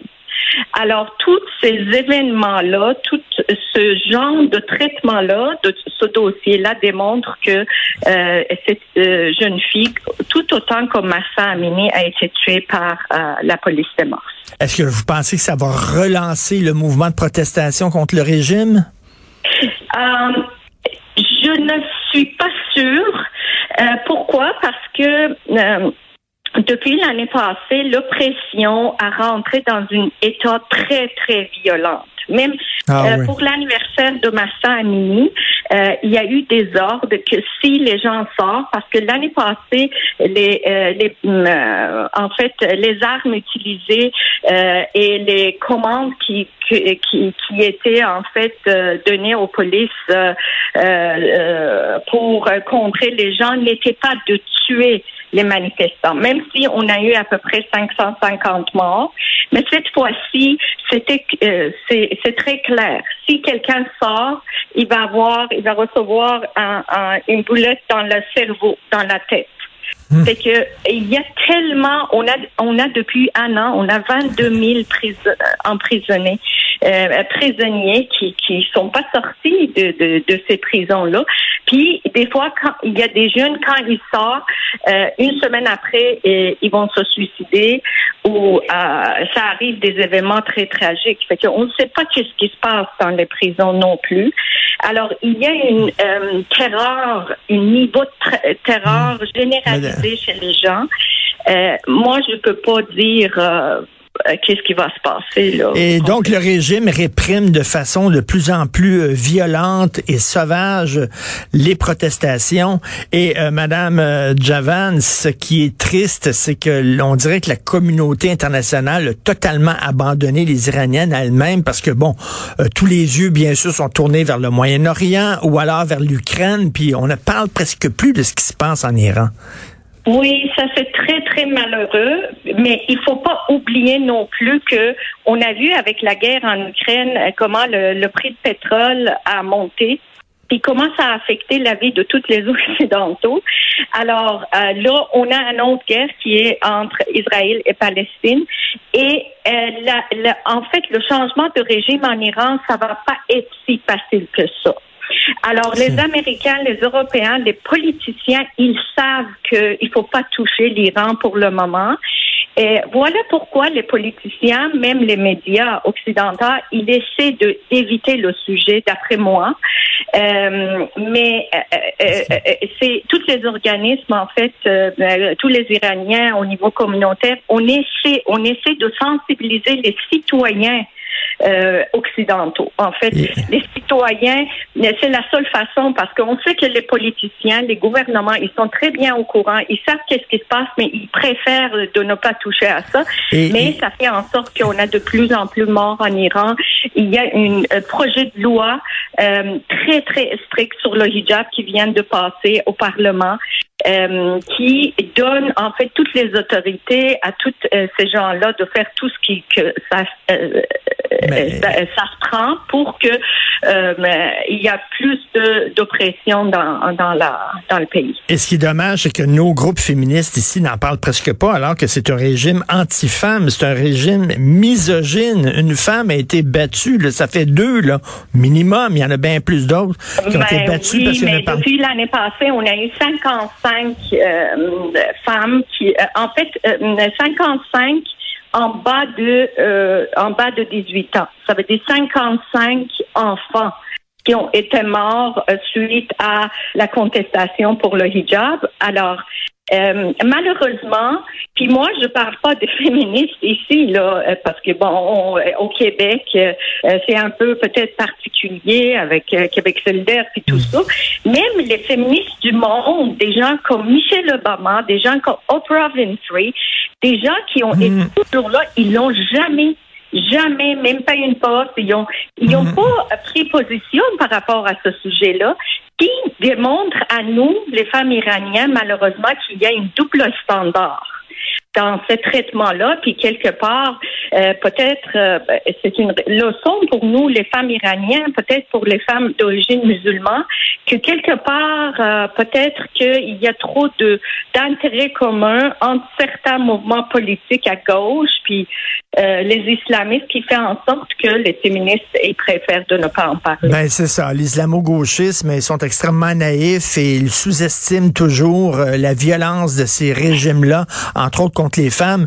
Euh, les gens qui veulent être au courant de ce qui se passe euh, là-bas en Iran peuvent, entre autres, aller euh, lire votre page Facebook où vous postez régulièrement des textes, des vidéos, tout ça sur votre page. Donc, Mandana Javan, J-A-V-A-N.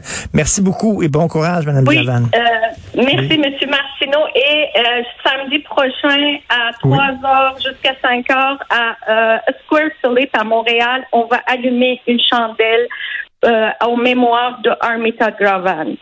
Au Carré Philips. Merci beaucoup. Bonne journée. Merci. Bye bye. Joignez-vous à la discussion. Appelez ou textez le 187 Cube Radio 1877 827 2346.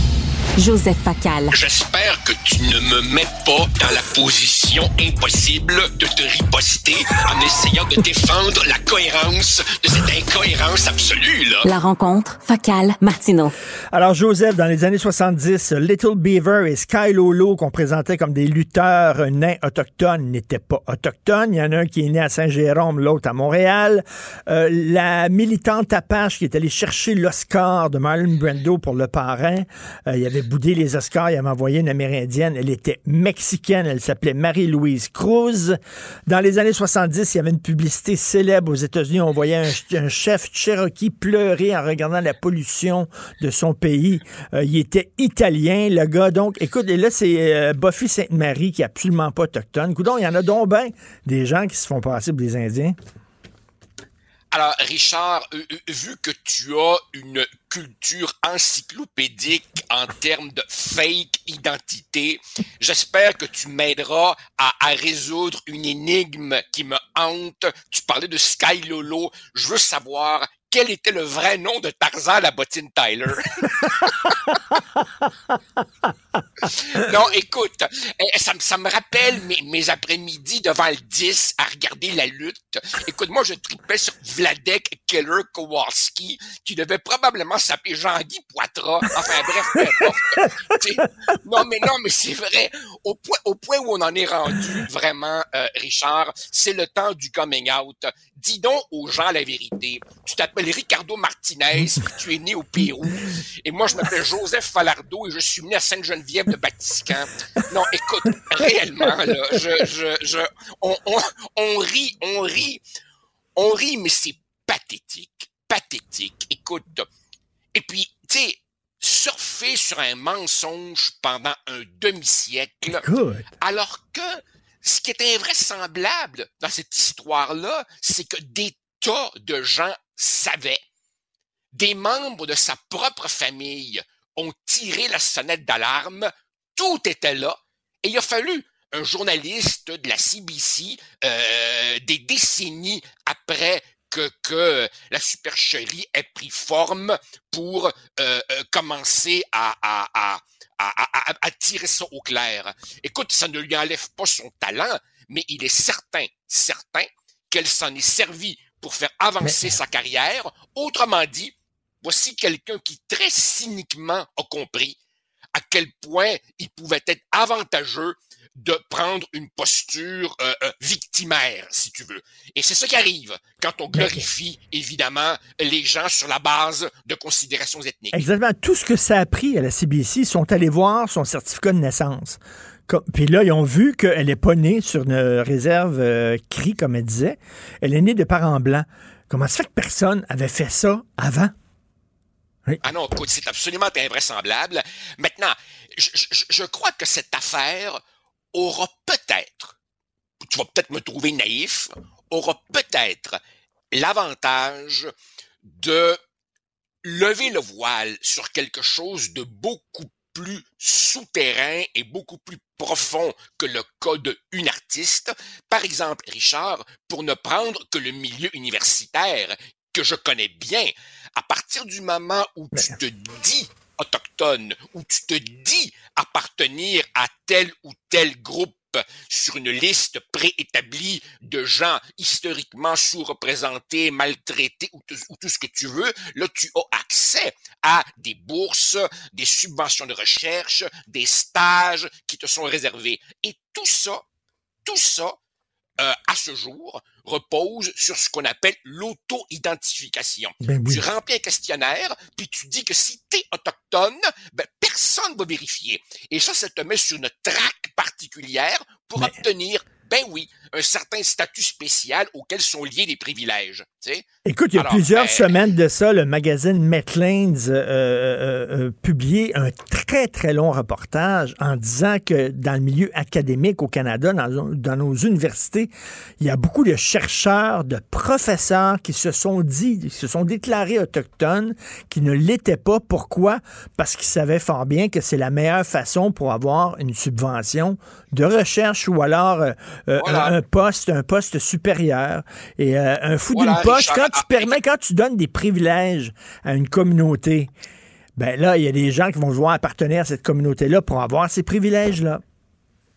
Évidemment, évidemment. Tu Richard, on a beau dire, et c'est pas entièrement faux, que le mot euh, woke, euh, en quelque sorte, s'est élargi et devenu une espèce de mot un peu valise à l'intérieur duquel on retrouve toutes sortes de choses. Mais, mais fondamentalement, euh, ce qui me frappe là-dedans, c'est à quel point une bonne intention, un bon sentiment, une bonne cause peut être instrumentalisé, récupéré par des gens qui y trouvent leur avantage. Autre exemple, autre exemple, ces gens qui se sont fait un nom en devenant des militants de l'antiracisme, puis tout d'un coup, t'apprends qu'ils se sont formés une belle petite boîte payante de consultants qui se chargent de faire les formations en équité, diversité et inclusion dans telle entreprise, dans la fonction publique, dans telle administration. Autrement dit, le capitalisme récupère tout, notamment les bonnes causes, et il y a du monde qui ont trouvé le filon. Jouer la victime, ça peut devenir payant. Exactement.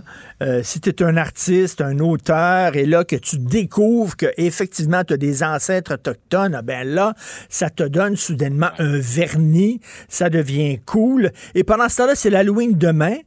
Et on va dire aux enfants, vous n'avez pas le droit de vous déguiser en samouraï, en mariachi, en chef apache. C'est épouvantable alors que cette femme-là a fait carrière là-dessus et a fait euh, gagner des prix internationaux. Écoute. Puis on va emmerder non, les petits-enfants. Alors, regarde, là, et, et, et, et, si un artiste euh, euh, euh, euh, se disant appartenir à une de ces catégories qui sont vraiment maintenant dans le catalogue des victimes, et si un de ces artistes publiait un, un, un, un CD ou, ou un livre absolument pourri, est-ce qu'on oserait dire qu'il est pourri? Ben non, on mettrait des gants blancs jusqu'aux épaules. Enfin, enfin. Euh, tu veux nous parler des enfants? On nous dit les enfants sont stressés, sont stressés. Qu'est-ce qui est stress tant que ça, les jeunes? Richard, je, je, je suis parti, si tu permets, d'un de tes propres textes. Tu disais l'autre jour que beaucoup de gens te parlaient de ta chronique intitulée Les petits Chris, euh, dans laquelle tu parlais de ces enfants qui font la danse du bacon au centre d'achat, emmerdent absolument tout le monde et les parents les regardent comme ça d'un air attendri. Ce qui me frappe là-dedans, Richard, c'est qu'on pourrait croire on pourrait croire que dans l'esprit de ses parents, laisser l'enfant faire à sa tête est la voie royale vers le bonheur. Il sera épanoui, ta, ta, ta, ta, ta, ta. En réalité, comme tu viens de le dire, il n'y a pas, il n'y a jamais eu de jeunes aussi anxieux et dépressifs que les, les Z, les Y, les milléniaux. À, à, à, à divers degrés, ils sont obsédés par la crise climatique, le racisme, leur identité sexuelle, leur image corporelle, le jugement des autres, les tueries de masse, etc. Et je peux comprendre, bon, que par-dessus ça, on vit dans une société de, de performance. Bon, maintenant, alors là, mon problème, Richard, est le suivant. C'est que pour essayer de les protéger de ça, on a construit autour d'eux une espèce de culture de la sécurité, une culture de l'ultra-protection. Et je pense que, euh, au, au, fond, on, on, on s'est complètement trompé. Mm. Par exemple, as-tu remarqué à quel point les enfants aujourd'hui, contrairement à ta jeunesse et à la mienne, les enfants aujourd'hui n'ont plus de temps pour flâner? Ils sont organisés comme des ministres. On les inscrit à toutes sortes de patentes. Ils n'ont plus de temps pour eux-mêmes. D'un coup, d'un coup, qui pourraient avoir de mauvaises idées en, en, faisant un petit peu à sa tête. Et j'ai le sentiment, Richard, j'ai le sentiment, en fait, je, je cite mes sources, J'étais tombé il y a déjà quelques années sur un fameux article dans The Atlantic, intitulé, tu le retrouveras aisément, intitulé The Coddling of the American Mind, ben oui, ben oui. dans lequel Lukianoff et Jonathan Haidt disaient on a construit un système d'éducation, on a construit des, des cellules familiales, on a construit toute une société sur la base de trois idées fausses idée fausse numéro un, ce qui te menace, ce qui te fait mal, va t'affaiblir. Alors évidemment, logiquement, quand l'enfant voit une menace, qu'est-ce qu'il veut faire? Il veut s'en protéger. Comment? En la censurant. Les jeunes d'aujourd'hui ont le réflexe de la censure facile. Idée fausse numéro deux. Fais toujours confiance à tes sentiments. Non, non, tes sentiments ne résument pas l'univers. Il y a aussi quelque chose qui s'appelle la réalité objective. Alors évidemment, en disant à un enfant que ses sentiments sont rois, la conséquence, on la voit à tous les jours. Ils veulent que le ressenti devienne source de droit. Ah, parce que moi, ça me dérange, on va l'interdire aux autres. Et troisième idée fausse, que la vie serait un combat entre les bons ceux qui pensent comme moi, et les méchants, ceux qui ne pensent pas comme moi. D'où, évidemment, leur extrême susceptibilité, leur hypersensibilité quand tu leur dis ce qu'ils veulent pas entendre. Ou bien ils éclatent en sanglots et se mettent à pleurer, ou bien c'est le méchant mononcle Martineau euh, réactionnaire.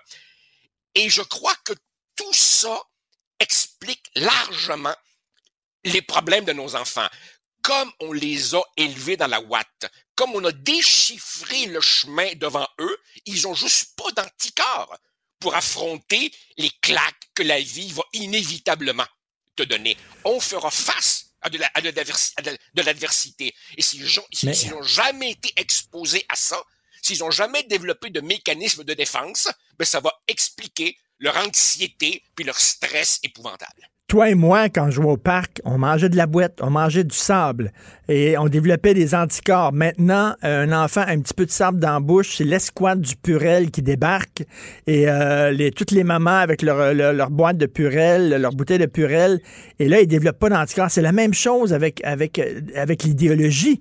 On a des anticorps idéologiques et on, a, on ne permet pas aux, aux voilà. jeunes de développer justement la, une résistance voilà. aux, aux idées qu'ils n'aiment pas il faut, il faut préparer l'enfant pour la route.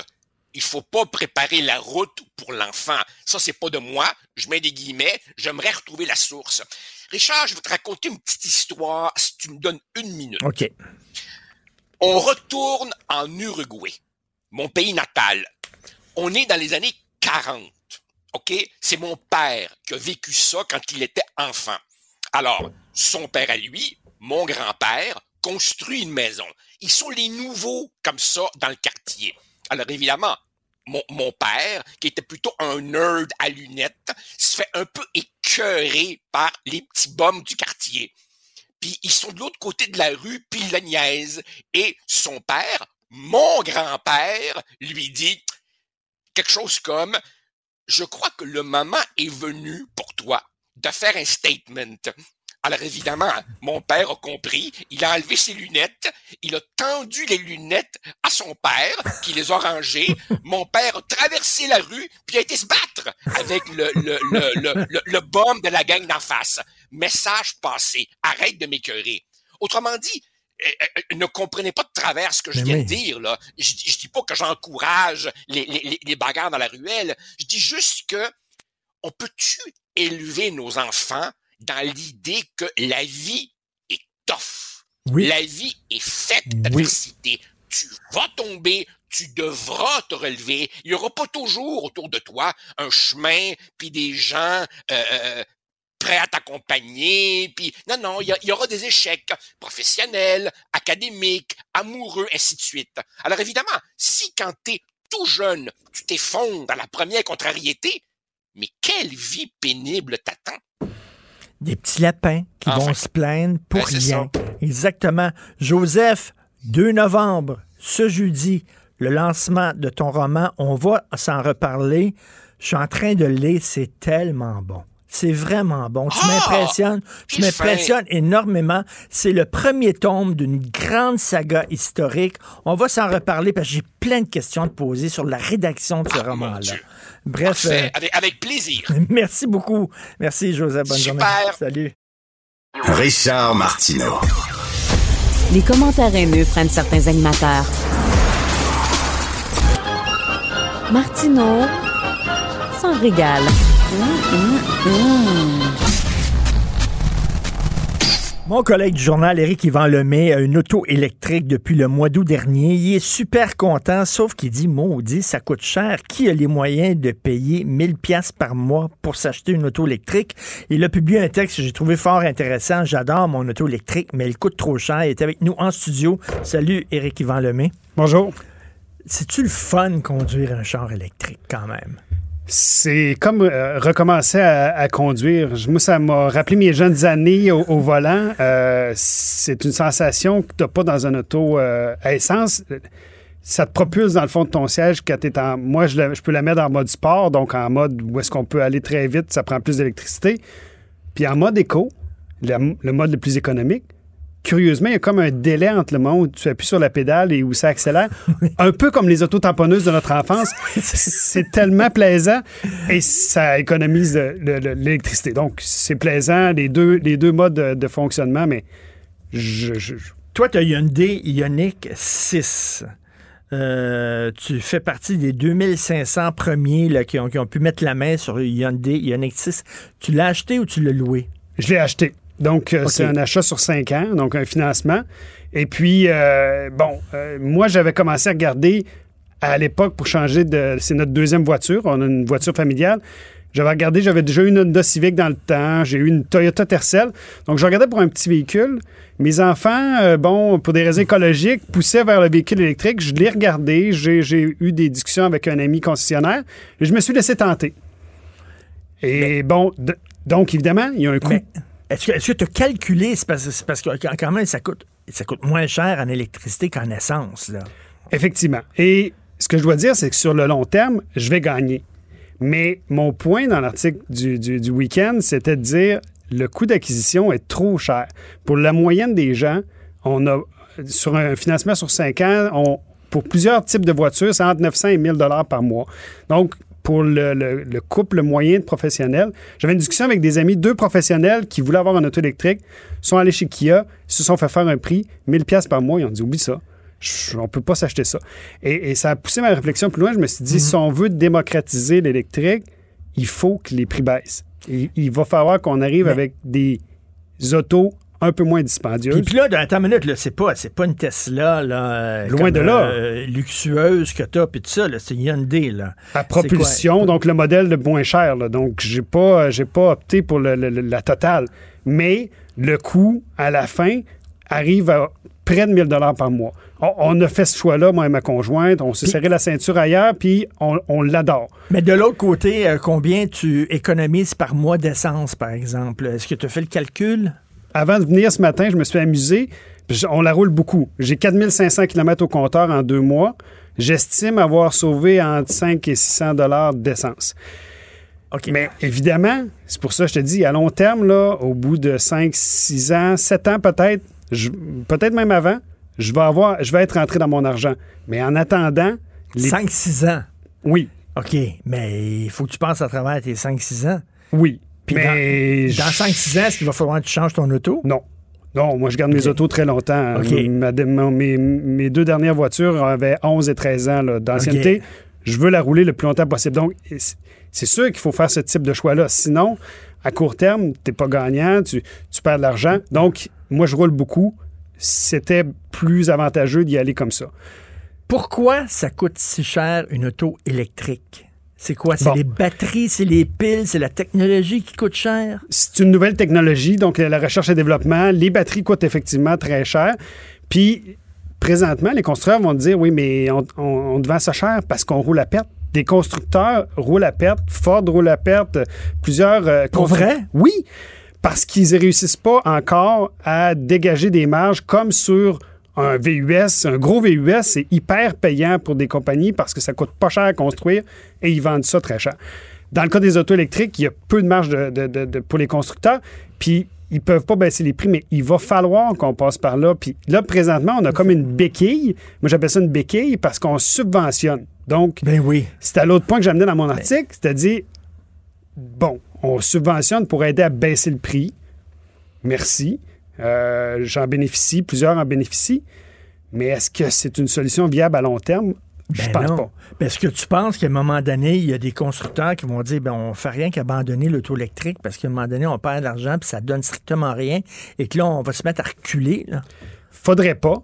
Mais il y a déjà certains constructeurs qui ont annoncé des baisses de volume pour certains modèles l'année prochaine. Puis il faut pas qu'on aille dans cette direction-là pour des raisons écologiques. Puis je suis pas un ayatollah de l'environnement. là. Je suis conscient qu'il y a, il y a toutes sortes de- d'enjeux, mais moi, je... En même temps, il ne faut pas se mettre la tête dans Ben le non, sable. ben il, y a, il y a un problème. là. C'est ça. Et il faut la démocratiser. Donc, mon point, c'était ça. Il faut la démocratiser, mais la subvention, c'est pas vraiment une solution. Puis, je, je vais te faire rire, mais le gouvernement aime toujours ça, subventionner. Moi, je me rappelle avoir été subventionné pour avoir Internet. Je sais pas si tu te rappelles, Brancher les familles, qui était un programme euh, qui était mis en place par André Boisclair. Il donnait de l'argent pour acheter un ordinateur, puis pour, pour, ton- pour, bran- pour te brancher sur Internet. Donc, il payait une partie de ton abonnement Internet. Aujourd'hui, on dit, ben voyons, c'est donc bien ridicule. Peut-être que dans 10 ans, on va dire, ben c'est donc bien ridicule de payer du monde pour s'acheter des chars électriques alors que tout le monde roule en électrique. J'espère que ça va être ça. Parce que ça peut pas être toujours un montant qui est puisé chez les consommateurs. Parce qu'il faut savoir, c'est que l'argent du qu'on met pour la subvention des autos électriques, là, elle vient en partie de l'essence qui est payée par le commun des mortels. là. Ben oui. Parce que les pétrolières contribuent au fonds vert, donc le programme pour les autos électriques, Fait entre que le autres. gars, le gars, mettons, ou la fille qui a une auto à essence dit ben toi, tu peux te permettre d'avoir une auto électrique parce que moi, je te subventionne. Exactement. Puis il y a quelque chose d'un peu. euh, parce qu'il faut savoir que la majorité des gens peuvent pas s'acheter un auto électrique, mais tout le monde doit contribuer par les, les, montants qu'ils payent sur l'essence. Donc, c'est un petit peu ça que je veux dire. Puis l'autre l'autre chose qui est un peu troublante, c'est que 54% des acheteurs d'auto électriques actuels l'auraient acheté de toute façon leur auto. Donc là, est-ce qu'on subventionne les bonnes personnes? Est-ce qu'on subventionne les riches? Aurait acheté de toute façon leur auto électrique. Exactement.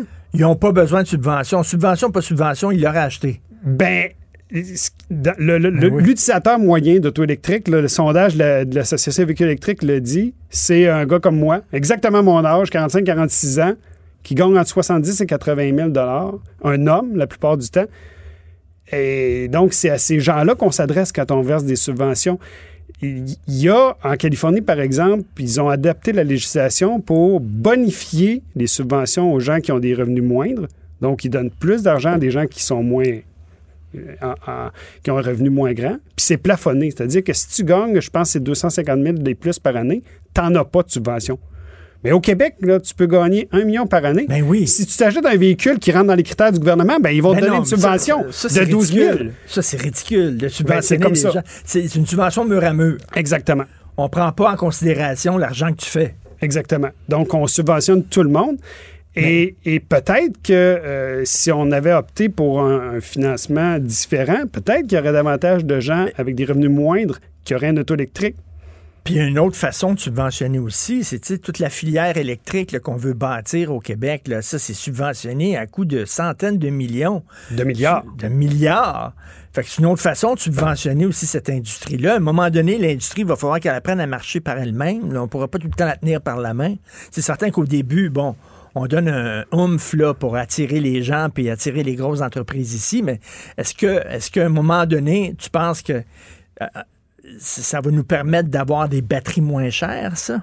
Étant donné que ça serait fait ici au Québec, je sais pas.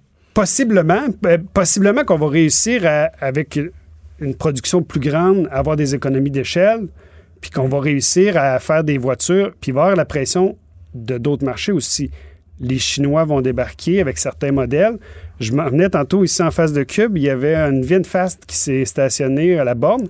C'est un constructeur vietnamien, un milliardaire vietnamien qui est derrière ça. Donc, est-ce qu'il y aura aussi une concurrence dans l'électrique venant de, pa- de pays qui ne sont pas des marchés naturels où on prend nos autos habituellement? Peut-être. Peut-être qu'on va avoir une saine compétition Mais pour tu les prix. disais là, pour Internet au début, là, pour euh, encourager les gens à être sur Internet, on les subventionnait. Puis après ça, à un moment donné, il y avait tellement de gens sur Internet que là, tu n'avais plus besoin de leur donner une petite marchette. euh, ils pouvaient marcher tout seuls. C'est-tu la même chose? Là, il y a une. Là, tu as des amis, toi, qui regardent ton auto et disent Hey, ça me tente de m'en acheter une. Fait que là, il bon. Il va avoir un effet d'entraînement. Exactement. Mais il faut que les prix baissent. C'est Ben, pour ça que je dis, elle coûte trop cher. Et tant qu'on n'aura pas réussi à abaisser un peu le prix, pas, euh, pas de dizaines de milliers de dollars, mais un peu, pour permettre à, à monsieur, madame, tout le monde de, de l'acquérir, on va se retrouver dans une situation où est-ce que là, on est obligé de subventionner. Mais la subvention, comme tu dis, euh, Aujourd'hui, je me ferais payer pour avoir Internet, tout le monde rirait de moi. Ben, je pense Oui. que puis j'espère que dans une dizaine d'années, on va dire, ben voyons donc, donner des subventions pour des chars. Mais tu dis que ah, tu termines en disant j'ai bon espoir qu'avec la multiplication des modèles électriques sur le marché, les prix vont baisser. Ben, il faut qu'il y ait que une tout- à concurrence. chaque fois qu'il y a une nouvelle technologie, tu le dis toi-même, au milieu des années 90, un lecteur DVD, ça coûtait super cher. Tu en trouves à heure à 30$. piastres.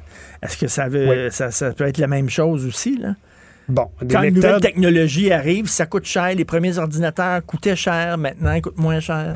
Je suis d'accord, mais l'auto électrique, c'est une nouvelle technologie pour plusieurs constructeurs, mais c'est pas c'est pas si nouveau. Les, les premières Volt euh, chez Chevrolet, chez Chevrolet, c'est 2008.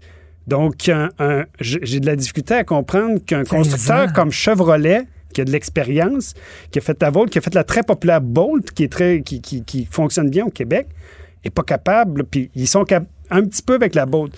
Mais il va falloir que ça se généralise. Il y a des nouveaux modèles. Le Chevrolet s'en vient prochainement avec des nouveaux modèles. Peut-être que tranquillement, il va y avoir des grands constructeurs. Tesla a annoncé une nouvelle baisse de prix aux États-Unis. Euh, Peut-être qu'à un certain moment, là, il va y avoir un volume suffisamment important pour baisser les prix. Mais pour le moment, malheureusement, il y a à peu près 3-4% de gens au Québec qui roulent en électrique. Il faut qu'il y en ait bien plus que ça si on va avoir un impact au niveau environnemental. Sinon, c'est totalement marginal. Ça veut rien dire. Fait que finalement, là, quand tu veux être un bon citoyen puis faire attention à l'environnement, ben, ça coûte plus cher. On te pénalise parce que tu es un bon citoyen. Ben, c'est c'est pas normal. Puis il- il faut que ça devienne. Puis même pour une raison économique, si on réussit à avoir des modèles plus économiques, les gens qui tirent le diable par la queue, s'ils sont capables de s'acheter une électrique, ils vont payer bien moins cher d'essence. Le 2-3 000 que tu mets d'essence dans ta voiture chaque année, si tu peux l'avoir payer l'épicerie, c'est c'est tant mieux. Évidemment, tu payes un petit peu d'électricité, mais c'est rien comparé à ce que Mhm. ça te coûte d'essence. Donc, ces gens-là qui ont peu d'argent, qui ont peu de moyens, serait très avantageux d'avoir une auto électrique. Malheureusement, pour le moment, ils ne sont pas capables d'en avoir. En tout cas, c'est un texte super intéressant. Et euh, l'hiver, ça va être notre toi, toi et moi, ça va être notre premier hiver avec une auto électrique. J'ai hâte de voir ça. Mais euh, euh, moi, j'ai dit, hein, une auto électrique, c'est léger, ça va être bizarre dans la neige, puis tout ça. Au, con- au contraire, on me dit que c'est plus lourd qu'une Au contraire, ce matin, il y avait de la neige. J'ai- la première fois que je le testais, moi, j'ai une propulsion, donc à traction arrière. J'avais peur que ce soit. Et pas du tout. Ça tient la route, c'est c'est assez lourd. Le poids de la batterie sous la voiture. C'est ça, ça, fait que ça rend ton auto euh, peut-être encore plus lourd qu'une auto, euh, qu'une auto à essence. Elle est plus lourde d'une auto Plus à essence, lourde. oui. Ben écoute, euh, j'adore mon auto électrique, mais elle coûte trop cher. Est-ce que tu regrettes? Du tout. Et sur le long terme, je suis sûr que je vais être gagnant. OK. Merci, Éric Yvan Lemay à lire. Merci beaucoup. Bonne Merci. journée. Martino. Le cauchemar de tous les woke.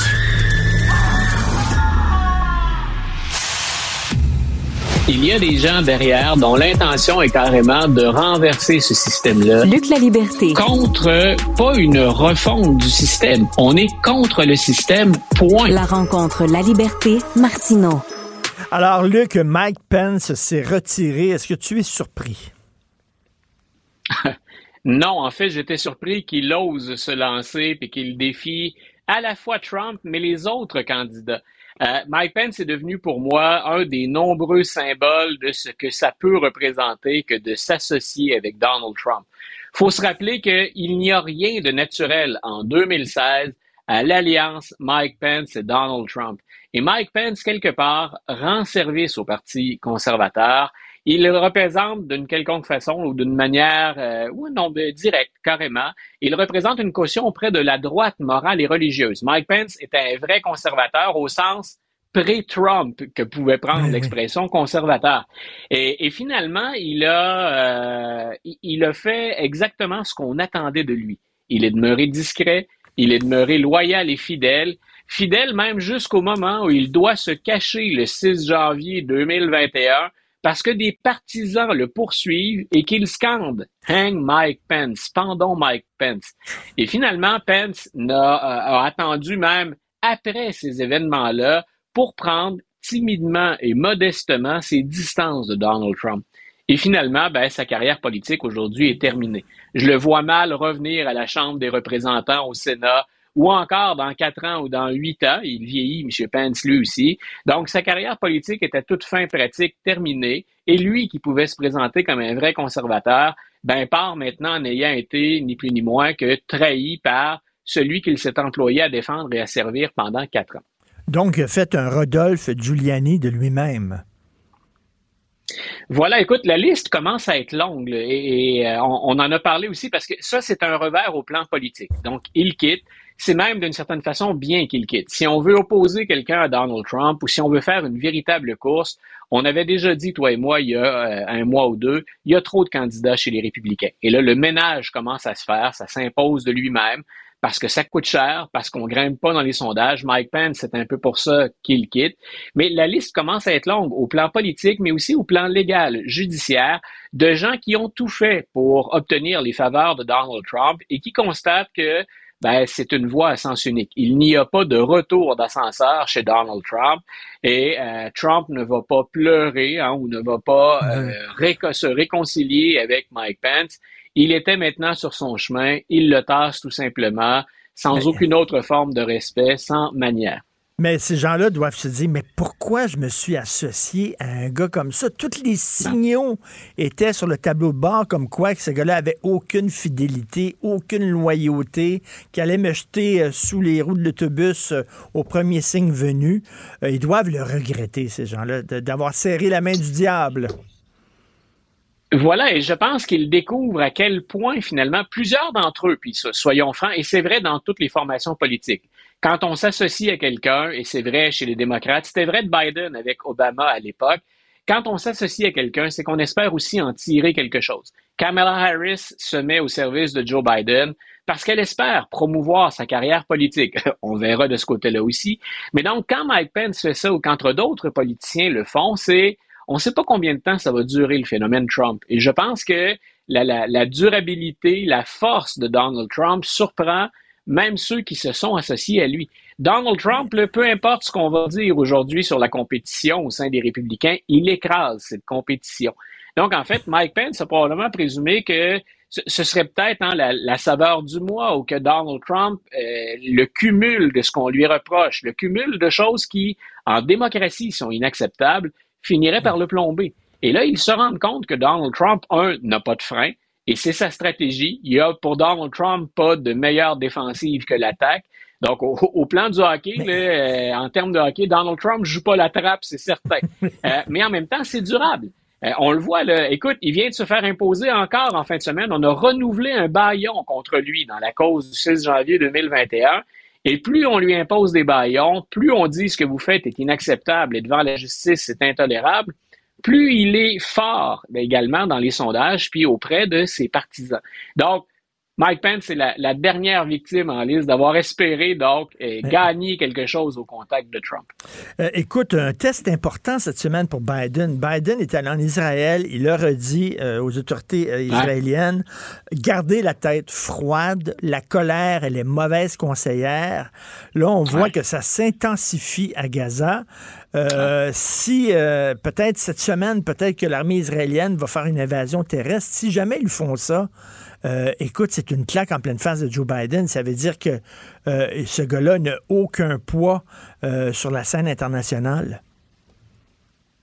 Écoute, on, avait dit tous les deux, parce que je m'étais, je- j'avais pas hésité à plonger dans ce dossier-là. Je disais, au plan de la rhétorique, au plan des mots, depuis le début de cette crise-là, Joe Biden m'impressionne énormément. Je l'ai trouvé même, et je n'hésite pas à le dire, je l'ai trouvé meilleur que Barack Obama dans des circonstances similaires. Entre l'empathie, entre les mots et les gestes concrets, il a appuyé sur tous les bons boutons. Il y est allé de la bonne séquence. Mais comme tu viens de le dire, maintenant, reste à savoir, est-ce que c'est gagnant? Et est-ce qu'on va l'écouter? Euh, D'un côté, Biden doit se réjouir qu'il rencontre Khalid Ben Salman. Il va rencontrer finalement le, le frère de Mohamed Ben Salman. Il travaille encore. Le contact est établi avec l'Arabie Saoudite. C'est pas facile de travailler avec les Saoudiens, mais grosso modo, on veut éviter que ce conflit-là ne quitte la zone et qu'il ne dégénère. Donc, on sait combien il y a de joueurs impliqués là-dedans, puis c'est un échiquier. C'est bien difficile de prévoir les effets de chacune des pièces qu'on déplace sur l'échiquier. Euh, donc, d'un côté, il peut se dire, ben oui, j'ai euh, j'ai l'Arabie Saoudite, en tout cas, qui est prête à communiquer, pour lesquels les canaux sont encore ouverts. Mais il vient de réitérer sa demande à Israël. Il dit, vous avez le droit de réagir, vous avez le droit hein, de contre-attaquer après avoir été attaqué par le Hamas, mais ne touchez pas aux civils. Euh, on ne touchera pas aux civils de la façon dont se comportent les Israéliens sur le terrain maintenant. Euh, et ça va rejoindre même, d'abord, un, va-t-on jusqu'où va-t-on considérer la demande de Joe Biden? Et l'autre, on constate que chez lui, même si on appuie Israël, on dit, Monsieur Biden, le- quand vous vous exprimez, vous semblez avoir une, anti- une empathie à deux vitesses. Une victime israélienne est pire pour vous qu'une victime palestinienne. Pas un membre du Hamas, une victime palestinienne. Donc, il joue gros sur la scène Mm. internationale. C'est un test de leadership, mais il joue gros au pays aussi. Mais jusqu'à maintenant, donc, je répète, il a un parcours peut-être pas sans faute, mais dans les circonstances, un très beau parcours. M. Netanyahu tient actuellement Biden par, euh, à défaut d'un meilleur terme, par les, rou- par les roubignoles. Donc, euh, va-t-il acquiescer à la demande de Biden? Je serais plutôt ça. inquiet si j'étais du côté d'Anthony Blinken, le secrétaire d'État, ou du président américain. Comme quoi, tout est dans tout. En ce qui se passe au Moyen-Orient peut avoir un impact direct sur les prochaines élections américaines et sur l'avenir de Joe Ah, Biden. Merci beaucoup, Luc La Liberté. À demain. Bonne journée. Bonne journée, Richard. L'opinion populaire. L'opinion populaire.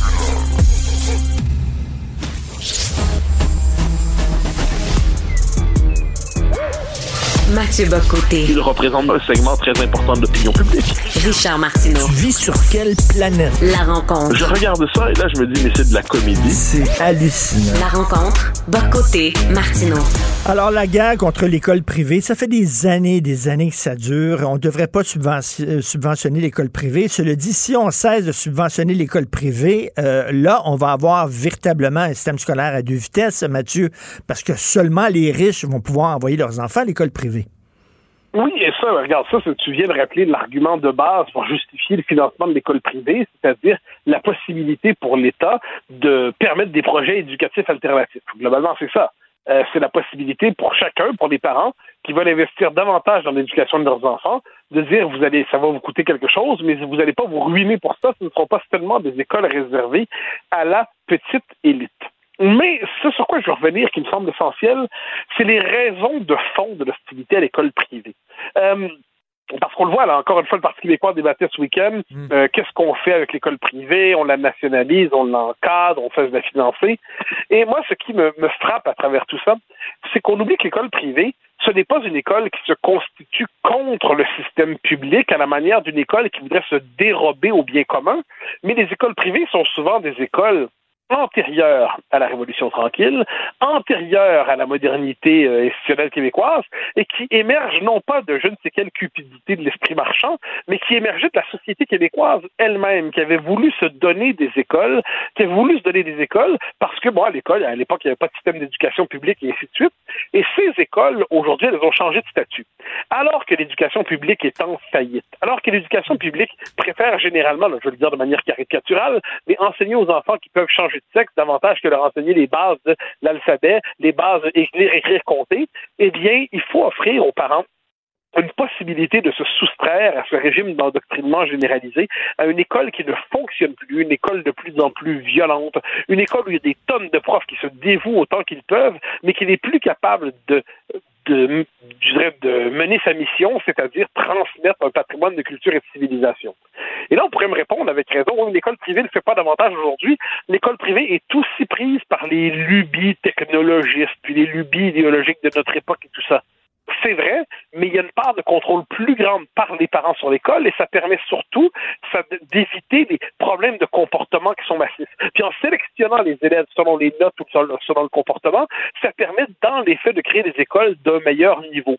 Et là, il y a une forme d'égalitarisme un peu toxique qui dit ah ces écoles sont injustes parce qu'elles privilégient les uns plutôt que les autres. Moi, je suis dans un système où le système dans un environnement où le système public est en faillite sans qu'on ne le dise clairement, c'est un devoir élémentaire pour les citoyens et pour la société de générer des portes de sortie, des bouées de sauvetage. Je vois l'école privée comme une bouée de sauvetage et je trouve que ceux qui lui font la guerre se trompent.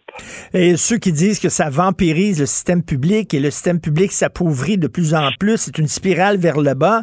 Euh, moins ça va bien, plus les gens vont vers l'école privée, plus les gens vont vers l'école privée, moins l'école publique va bien. Oui, mais si l'école publique veut bien aller, si elle veut attirer des bons élèves, premièrement, qu'elle recrée des classes de douane pas seulement des classes d'excellence sportive, parce que toutes les excellences sont, permises à l'école, sauf l'excellence intellectuelle. Hein, il va y avoir du, du, programme sport-études, musique-études, mais la douane, en tant que telle, on considère qu'au nom de l'égalitarisme, et on se dit ça c'est mal. Ensuite, que l'école publique décide de rompre avec l'inclusion à tout prix des cas problèmes dans les classes et décide de les chasser des classes lorsque c'est nécessaire, quitte à les envoyer dans des filières spécialisées euh, pour que les professeurs et les enseignants n'aient plus à nous témoigner, comme ils le font si souvent, du fait qu'ils doivent gérer des cas problèmes à temps plein ils ne peuvent plus enseigner. ils ne peuvent plus enseigner parce que tu as deux, trois, quatre cas problèmes dans une classe, puis tu n'as plus le droit de les mettre dehors de la classe parce que ce serait une marque d'autoritarisme de la part du professeur. Euh, donc là, que l'école publique je dirais, fasse son propre travail d'autocritique, qu'elle renoue avec une exigence d'excellence, de, sévérité même s'il le faut. Et pourquoi pas? Alors moi je, moi, je suis un peu vieux jeu, moi, qu'elle renoue même avec le principe de l'uniforme. L'école n'est pas le lieu d'expression de l'authenticité intime de chacun, mais un lieu où on cherche à mettre de côté les différences des uns et des autres pour assurer la transmission d'un patrimoine de culture et de civilisation. Mais puisque l'école publique aujourd'hui n'est pas capable de le faire, et puisqu'elle a sacrifié l'autorité, elle a sacrifié la transmission trop souvent, pas tout le temps, eh bien moi je dis l'école privée, encore une fois, j'en fais pas une école euh, d'Irak. Je pense qu'il y a beaucoup de sottises qui se font privées aussi, mais c'est la possibilité pour les parents de, de rattraper un peu ce que la société ou l'État ne font plus. Eh, mais cela dit, l'école privée part avec, euh, euh, écoute, une longueur d'avance sur l'école publique parce que l'école privée peut refuser les élèves en disant tu n'as pas assez des bonnes notes, etc. Tandis que l'école publique, ben, l'éducation est obligatoire jusqu'à 16 ans, donc ils sont obligés de les prendre. Tu as raison, mais moi, je ferais absolument raison, mais je ferais la nuance suivante. Tu es obligé de les prendre, mais tu as le droit en faire, ensuite de faire des classes spécialisées. Tu as le droit de faire des classes où les euh, ceux qui sont vraiment doués ont la chance d'avoir un enseignement qui leur permet d'aller jusqu'au bout d'eux-mêmes, euh, ou ceux qui ont vraiment des problèmes seront pris en charge par des éducateurs spécialisés, euh, parce qu'à un moment donné, et, par ailleurs, si on considère, ça je dis une horreur encore une fois, mais si on considère qu'une société a besoin d'une élite, et moi je, le crois, eh bien, il est normal en dernière instance qu'il y ait un principe d'émulation où les meilleurs travaillent entre eux, où les meilleurs travaillent entre eux, puis ils se tirent vers le haut. Mais puisqu'on a une conception de l'égalité trop souvent au Québec, mais en France aussi, sur le temps passant, où l'égalité, ça consiste à couper ce qui dépasse, eh bien, le résultat, c'est que ça fait une école qui, quelquefois, a peur de l'excellence. Et j'y reviens parce que c'est fondamental. Est-ce qu'on compte vraiment aujourd'hui pour le système scolaire, sur le système scolaire pour transmettre la connaissance des grandes œuvres de la littérature, pour initier sérieusement la philosophie, pour initier sérieusement à l'histoire? Est-ce qu'on compte vraiment qui croit vraiment que l'école va faire le travail? Et c'est pour ça que tant de parents aujourd'hui sont à la recherche de l'école refuge et je me verrais bien mal placé pour les, blâmer. Écoute, lorsque j'étais au secondaire, c'est le vieux schnock qui parle, mais il y avait des classes allégées, des classes régulières et des classes enrichies. Euh, mais là, on disait non, c'était pas bon pour l'estime de soi parce que si tu étais dans une classe allégée ou régulière, les gens pouvaient te rire de toi, etc. Donc, on a, on a enlevé ces différences-là. Est-ce que c'était une mauvaise décision, selon toi? Euh, ben, bien sûr c'est une mauvaise décision. Il, parle, tu, tu dis que t'es un vieux schnock, mais laisse-moi entrer dans ton club, s'il te plaît, en tant que jeune vieux schnock, ou en fait, pire, pas si jeune vieux schnock, encore jeune vieux schnock. C'est terrible, hein. C'est ça la quarantaine. On est plus jeune, on est encore jeune. C'est-à-dire qu'on sait qu'on va bientôt être vieux. Quoi qu'il en soit, euh, évidemment, mais moi, je suis dans ton club. Euh, je me souviens des- de l'école secondaire en, en montant, où, il- où, où il y avait, encore une fois, la discipline, mais il y avait aussi, aussi les classes d'excellence, les classes enrichies, l'advance, et, et qu'on ait sacrifié ça, et pour moi, une espèce de... euh, en fait, une autre preuve de la bêtise que représente l'égalitarisme, c'est non pas l'égalité dans ce cas-là de bien, mais l'égalitarisme, c'est l'idée de tout aplatir, généralement pour ne pas humilier ou euh, désavouer ou blesser ceux qui sont euh, ceux qui sont qui sont moins doués ou pour mille mille une raisons. Puis encore une fois, je précise, moi, je, je, je, je suis pas particulièrement. On me regarde de loin ou de proche, puis on comprend que je suis pas exactement un coureur de marathon. Tu sais, on voit tout de suite que je suis pas le sportif du siècle. Bon, ben ça me serais-je dans une ligue sportive, je le prendrais pas mal que les meilleurs veulent jouer entre eux pour affiner leur jeu. À un moment donné, il faut être capable d'évaluer minimalement sa, sa place dans un système. Mais vu qu'aujourd'hui, la, la moindre différence est pensée comme une inégalité légitime et une discrimination, ben ça nous mène, ça nous amène euh, où on sait. Et en terminant, écoute, euh, tu sais, de mettre tous les étudiants euh, dans la même classe, je suis pas sûr que ça les aide parce que, mettons que t'es pas très bon et t'es toujours confronté à des étudiants qui sont super bons, ça te met toujours d'en face à longueur de jour à quel point toi, t'es pas bon. Euh, je suis pas sûr que ça les aide, ces, ces, ces jeunes-là. Mais je suis absolument d'accord avec toi. On croit servir l'estime de soi, puis dans les faits, on- ça se retourne contre ceux qu'on veut aider. Mais comme je dirais, comme chaque fois où il y a des solutions trop centralisées, des solutions trop verticales, des solutions trop qui relèvent de l'ingénierie sociale, puis dans ce cas-là, faut bien le dire, de ce, cette, euh, ce lieu, à mon avis, de la statistification intellectuelle que sont les sciences de l'éducation aujourd'hui. Les écoles normales apprenaient à enseigner, mais ce qu'on appelle les sciences de l'éducation aujourd'hui, c'est une catastrophe intellectuelle. faut voir qui enseigne là-dedans, faut voir le faible niveau de, de celles et ceux, comme on dit aujourd'hui, qui enseignent là-dedans. C'est c'est une catastrophe. Et de ce point de vue, moi j'ai souvent dit, hein, moi je veux me séparer de deux choses, d'Ottawa et du ministère de l'Éducation du Québec. Euh, je ne sais pas lequel des deux séparations sera la plus facile à faire. Ce qui est certain, c'est que les deux sont essentiels. Merci beaucoup, Mathieu. On se reparle demain. Bonne Bye bye. journée. Martino. L'opinion populaire. Alors, nous parlons avec Christian Rioux, l'excellent correspondant du Devoir à Paris. Et Christian, tu veux nous parler euh, d'Emmanuel Macron qui euh, inaugurait aujourd'hui la Cité internationale de la langue française dans le FAST. Et les paillettes étaient un peu dubitatifs, mon cher Christian. Oui, euh, oui, cher Richard, euh, en effet, un peu dubitatif, mais je, je, je suis pas le seul. Hein, euh, euh, j'arrive, de là d'ailleurs. J'étais, j'étais là ce matin. euh, Emmanuel Macron inaugurait euh, l'ancien, euh, l'ancien château de Villers-Cotterêts rénové, euh, qui, qui est une magnifique rénovation, où on installe là en ce moment, on vient d'installer le- la cité internationale, comme vous l'avez dit, de la langue française, qui est une espèce de, de musée sur la question, sur le thème de, de la langue française. Hein. Rappelons-nous, Villers-Cotterêts, quand même, c'est important de, de rappeler, c'est le, c'est, c'est 1539, euh, c'est François Ier qui signe euh, euh, une ordonnance qui dit que dorénavant, euh, les, les- les- la langue de l'écrit, la langue des écrits euh, officiels et la langue de la justice sera le français et non plus le latin. Euh, et donc, donc, c'est la langue du peuple quelque part qui, qui gagne, hein, qui, qui, qui gagne ces, ces lettres de noblesse et, et, et on le dit dans les dits d'ailleurs. euh, enfin, les, gens comprendront ce qu'on dit euh, quand on les juge et quand ils sont, euh, quand ils se retrouvent devant euh, devant un notaire.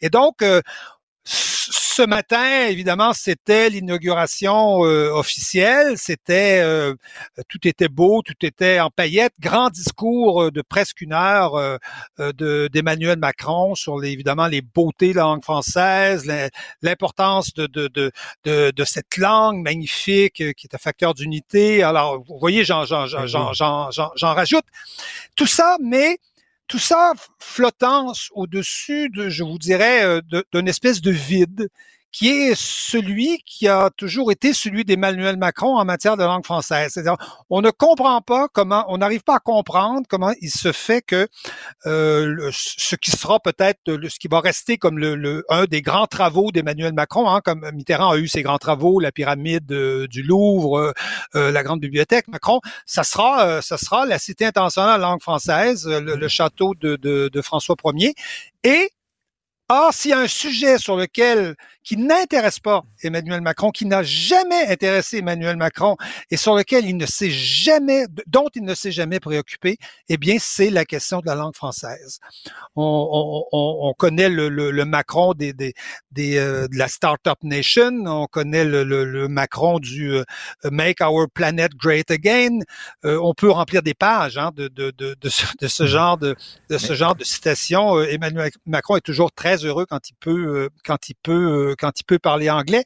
Et pour lui et pour lui la question de la langue française c'est- c'est c'est- c'est pratiquement, je vous dirais, un, un- un non-sujet. Il y a une espèce d'inconscience chez Emmanuel Macron euh, concernant tous les ravages que que, que l'anglais fait en France. Euh, Aujourd'hui, certes, l'anglais n'est pas menacé comme au Québec, c'est pas une question de vie ou de mort comme, comme chez nous, mais il reste que l'anglais grignote tranquillement, progressivement euh, la, la- la place ici.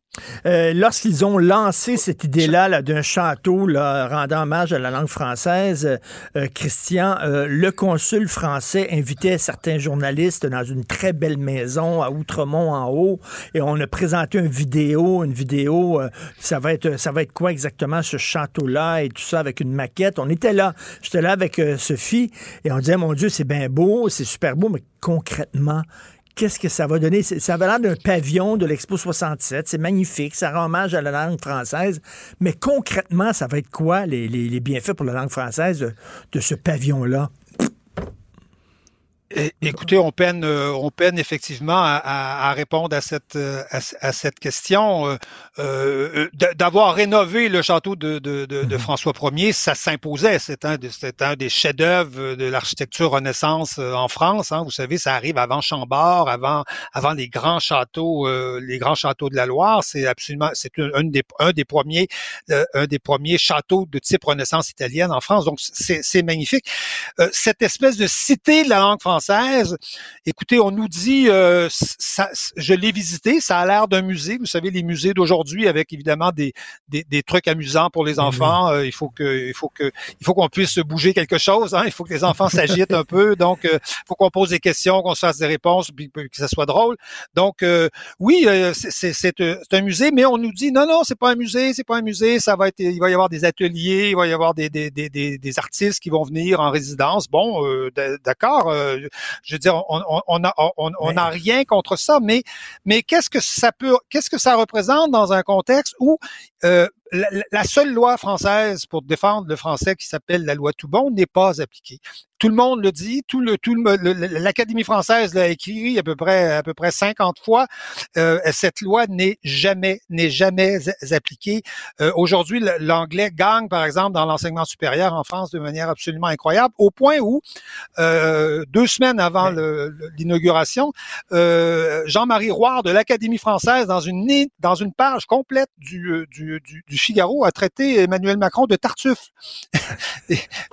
Vous, vous- oui, vous voyez, c'est- vous voyez, et, donc le président marchait évidemment sur marchait évidemment sur ses œufs de Tartuffe, oui, parce que euh, dans le fond, il fait semblant de faire quelque chose pour la langue française, alors que euh, on n'a jamais eu un président en France, et c'est ce que dit Roire, et je pense qu'il a raison. On n'a jamais vu un président en France qui faisait si peu pour le français.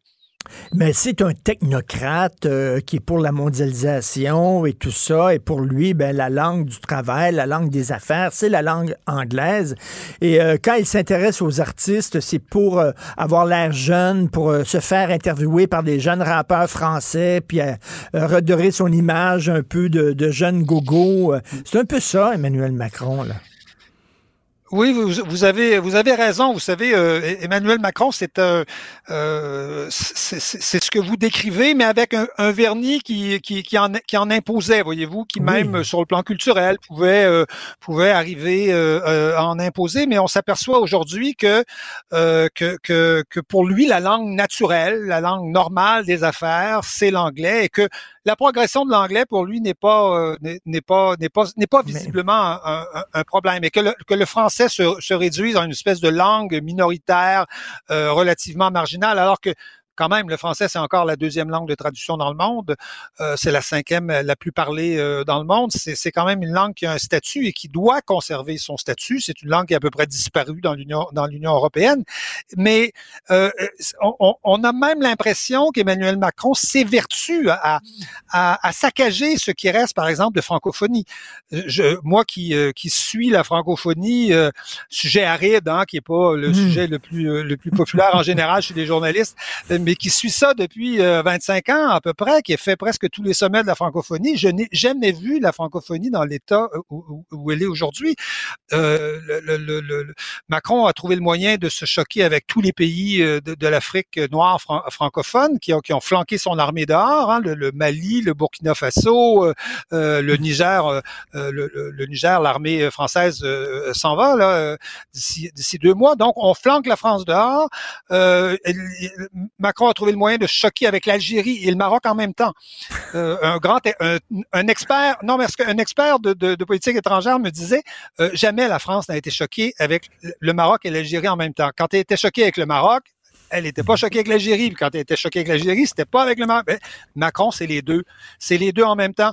Le gouvernement algérien vient de vient d'interdire l'enseignement en français dans les écoles privées euh, de, de, d'Algérie, d'Alger. Imaginez, les écoles privées françaises euh, ne pourront plus enseigner les mathématiques, par exemple, en français. Alors, on parle d'école privée, là, ici, on parle pas de, du système public, évidemment, en, est en arabe. L'OIF n'a jamais été dans une crise, euh, dans une crise comme, comme, comme, comme elle est aujourd'hui. Euh, Madame Michi Kouabo, euh, presque une espèce de révolte euh, de, de, de, son personnel contre elle à, à, à l'OIF. Donc, on, on, est dans une situation absolument catastrophique en ce qui concerne la francophonie, mais M. Macron, fait comme si de rien n'était, euh, vient nous vanter les beautés et, et, les charmes et les charmes de la de, de la langue française. Mais, mais où sommes-nous hein? Donc justement, ce, ce, ce, ce château-là, là, c'est un peu à l'image de M. Macron, c'est-à-dire c'est une belle coquille vide. Oui, c'est une. Oui, oui, je pense que c'est. Oui, c'est une euh, coquille, coquille, vide. Euh, Jean-Marie Roy appelait ça Villers-Cotterêts City pour, euh, pour, pour pour marquer un, un, peu un peu le coup, un côté un petit côté Disneyland ben, pour pour pour pour la langue française. Oui, je pense que c'est une. Ça, ça, ne peut être qu'une coquille vide si ce n'est pas accompagné d'une politique qui qui a, qui a qui a qui a un sens, c'est-à-dire que ce genre de de, de lieu-là peut prendre de la résonance, peut prendre du sens s'il y a une politique derrière. Mais, mais Christian, euh, euh, quelque, chose de, quelque chose de très symbolique. Lorsqu'on nous a présenté ça, on était une petite poignée de journalistes, parce que la, plupart des journalistes ne s'intéressaient pas à ça. Lorsqu'on nous a présenté ce projet de, de, de musée de la langue française, tout ce qu'on nous disait, Christian, et ça c'est parlant, c'est que ça va être bon pour le tourisme de la région. C'est ça qu'on nous disait. On ne disait pas que ça va être bon pour la francophonie, ça va être bon pour le tourisme de la région. Donc, c'est ça. c'est un musée qui va attirer des touristes. On peut soupçonner Emmanuel Macron d'avoir, parce que c'est, il, en avait fait la, il a récupéré une vieille, euh, une vieille idée qui, qui datait depuis du début des années 2000, et, et il en a fait une, une promesse électorale en 2017, en, en, campagne présidentielle, en allant dans cette région, région qui est, euh, qui est une région euh, qui a souffert beaucoup et qui est une région qui a, qui a été, qui s'est, qui s'est désindustrialisée, et donc est une région qui a besoin de quelque part de, de, de, de se relancer économiquement, et c'est une région qui est très convoité par le par le par le Rassemblement national. Et donc euh, on, peut on peut on peut soupçonner enfin le maire même de Villers-Cotterêts est, est, est, du Rassemblement national et donc on peut on peut soupçonner que dans cette dans cette, euh, cette promesse faite par Emmanuel Macron, il y avait évidemment des visées électoralistes. Euh, il semblerait que son épouse s'est emparée du projet par la suite et en a fait un peu ce, qu'il est, ce qu'il est, ce qu'il est, ce qu'il est aujourd'hui. Mais ceci explique cela. Merci beaucoup, Christian Rio. voilà. Euh, on peut vous lire bien sûr dans le Devoir. Merci. Bonne journée. Merci. Euh, c'est tout le temps qu'il me reste. Merci à Florence Lamoureux pour son excellent travail à la recherche. Jean-François Roy, excellent travail à la mise en ombre, à la réalisation. C'est euh, Benoît Dutrisac qui prend la relève. Nous, on se reparle demain. Passez une excellente première journée d'hiver. On se reparle demain 8h30. Cube Radio.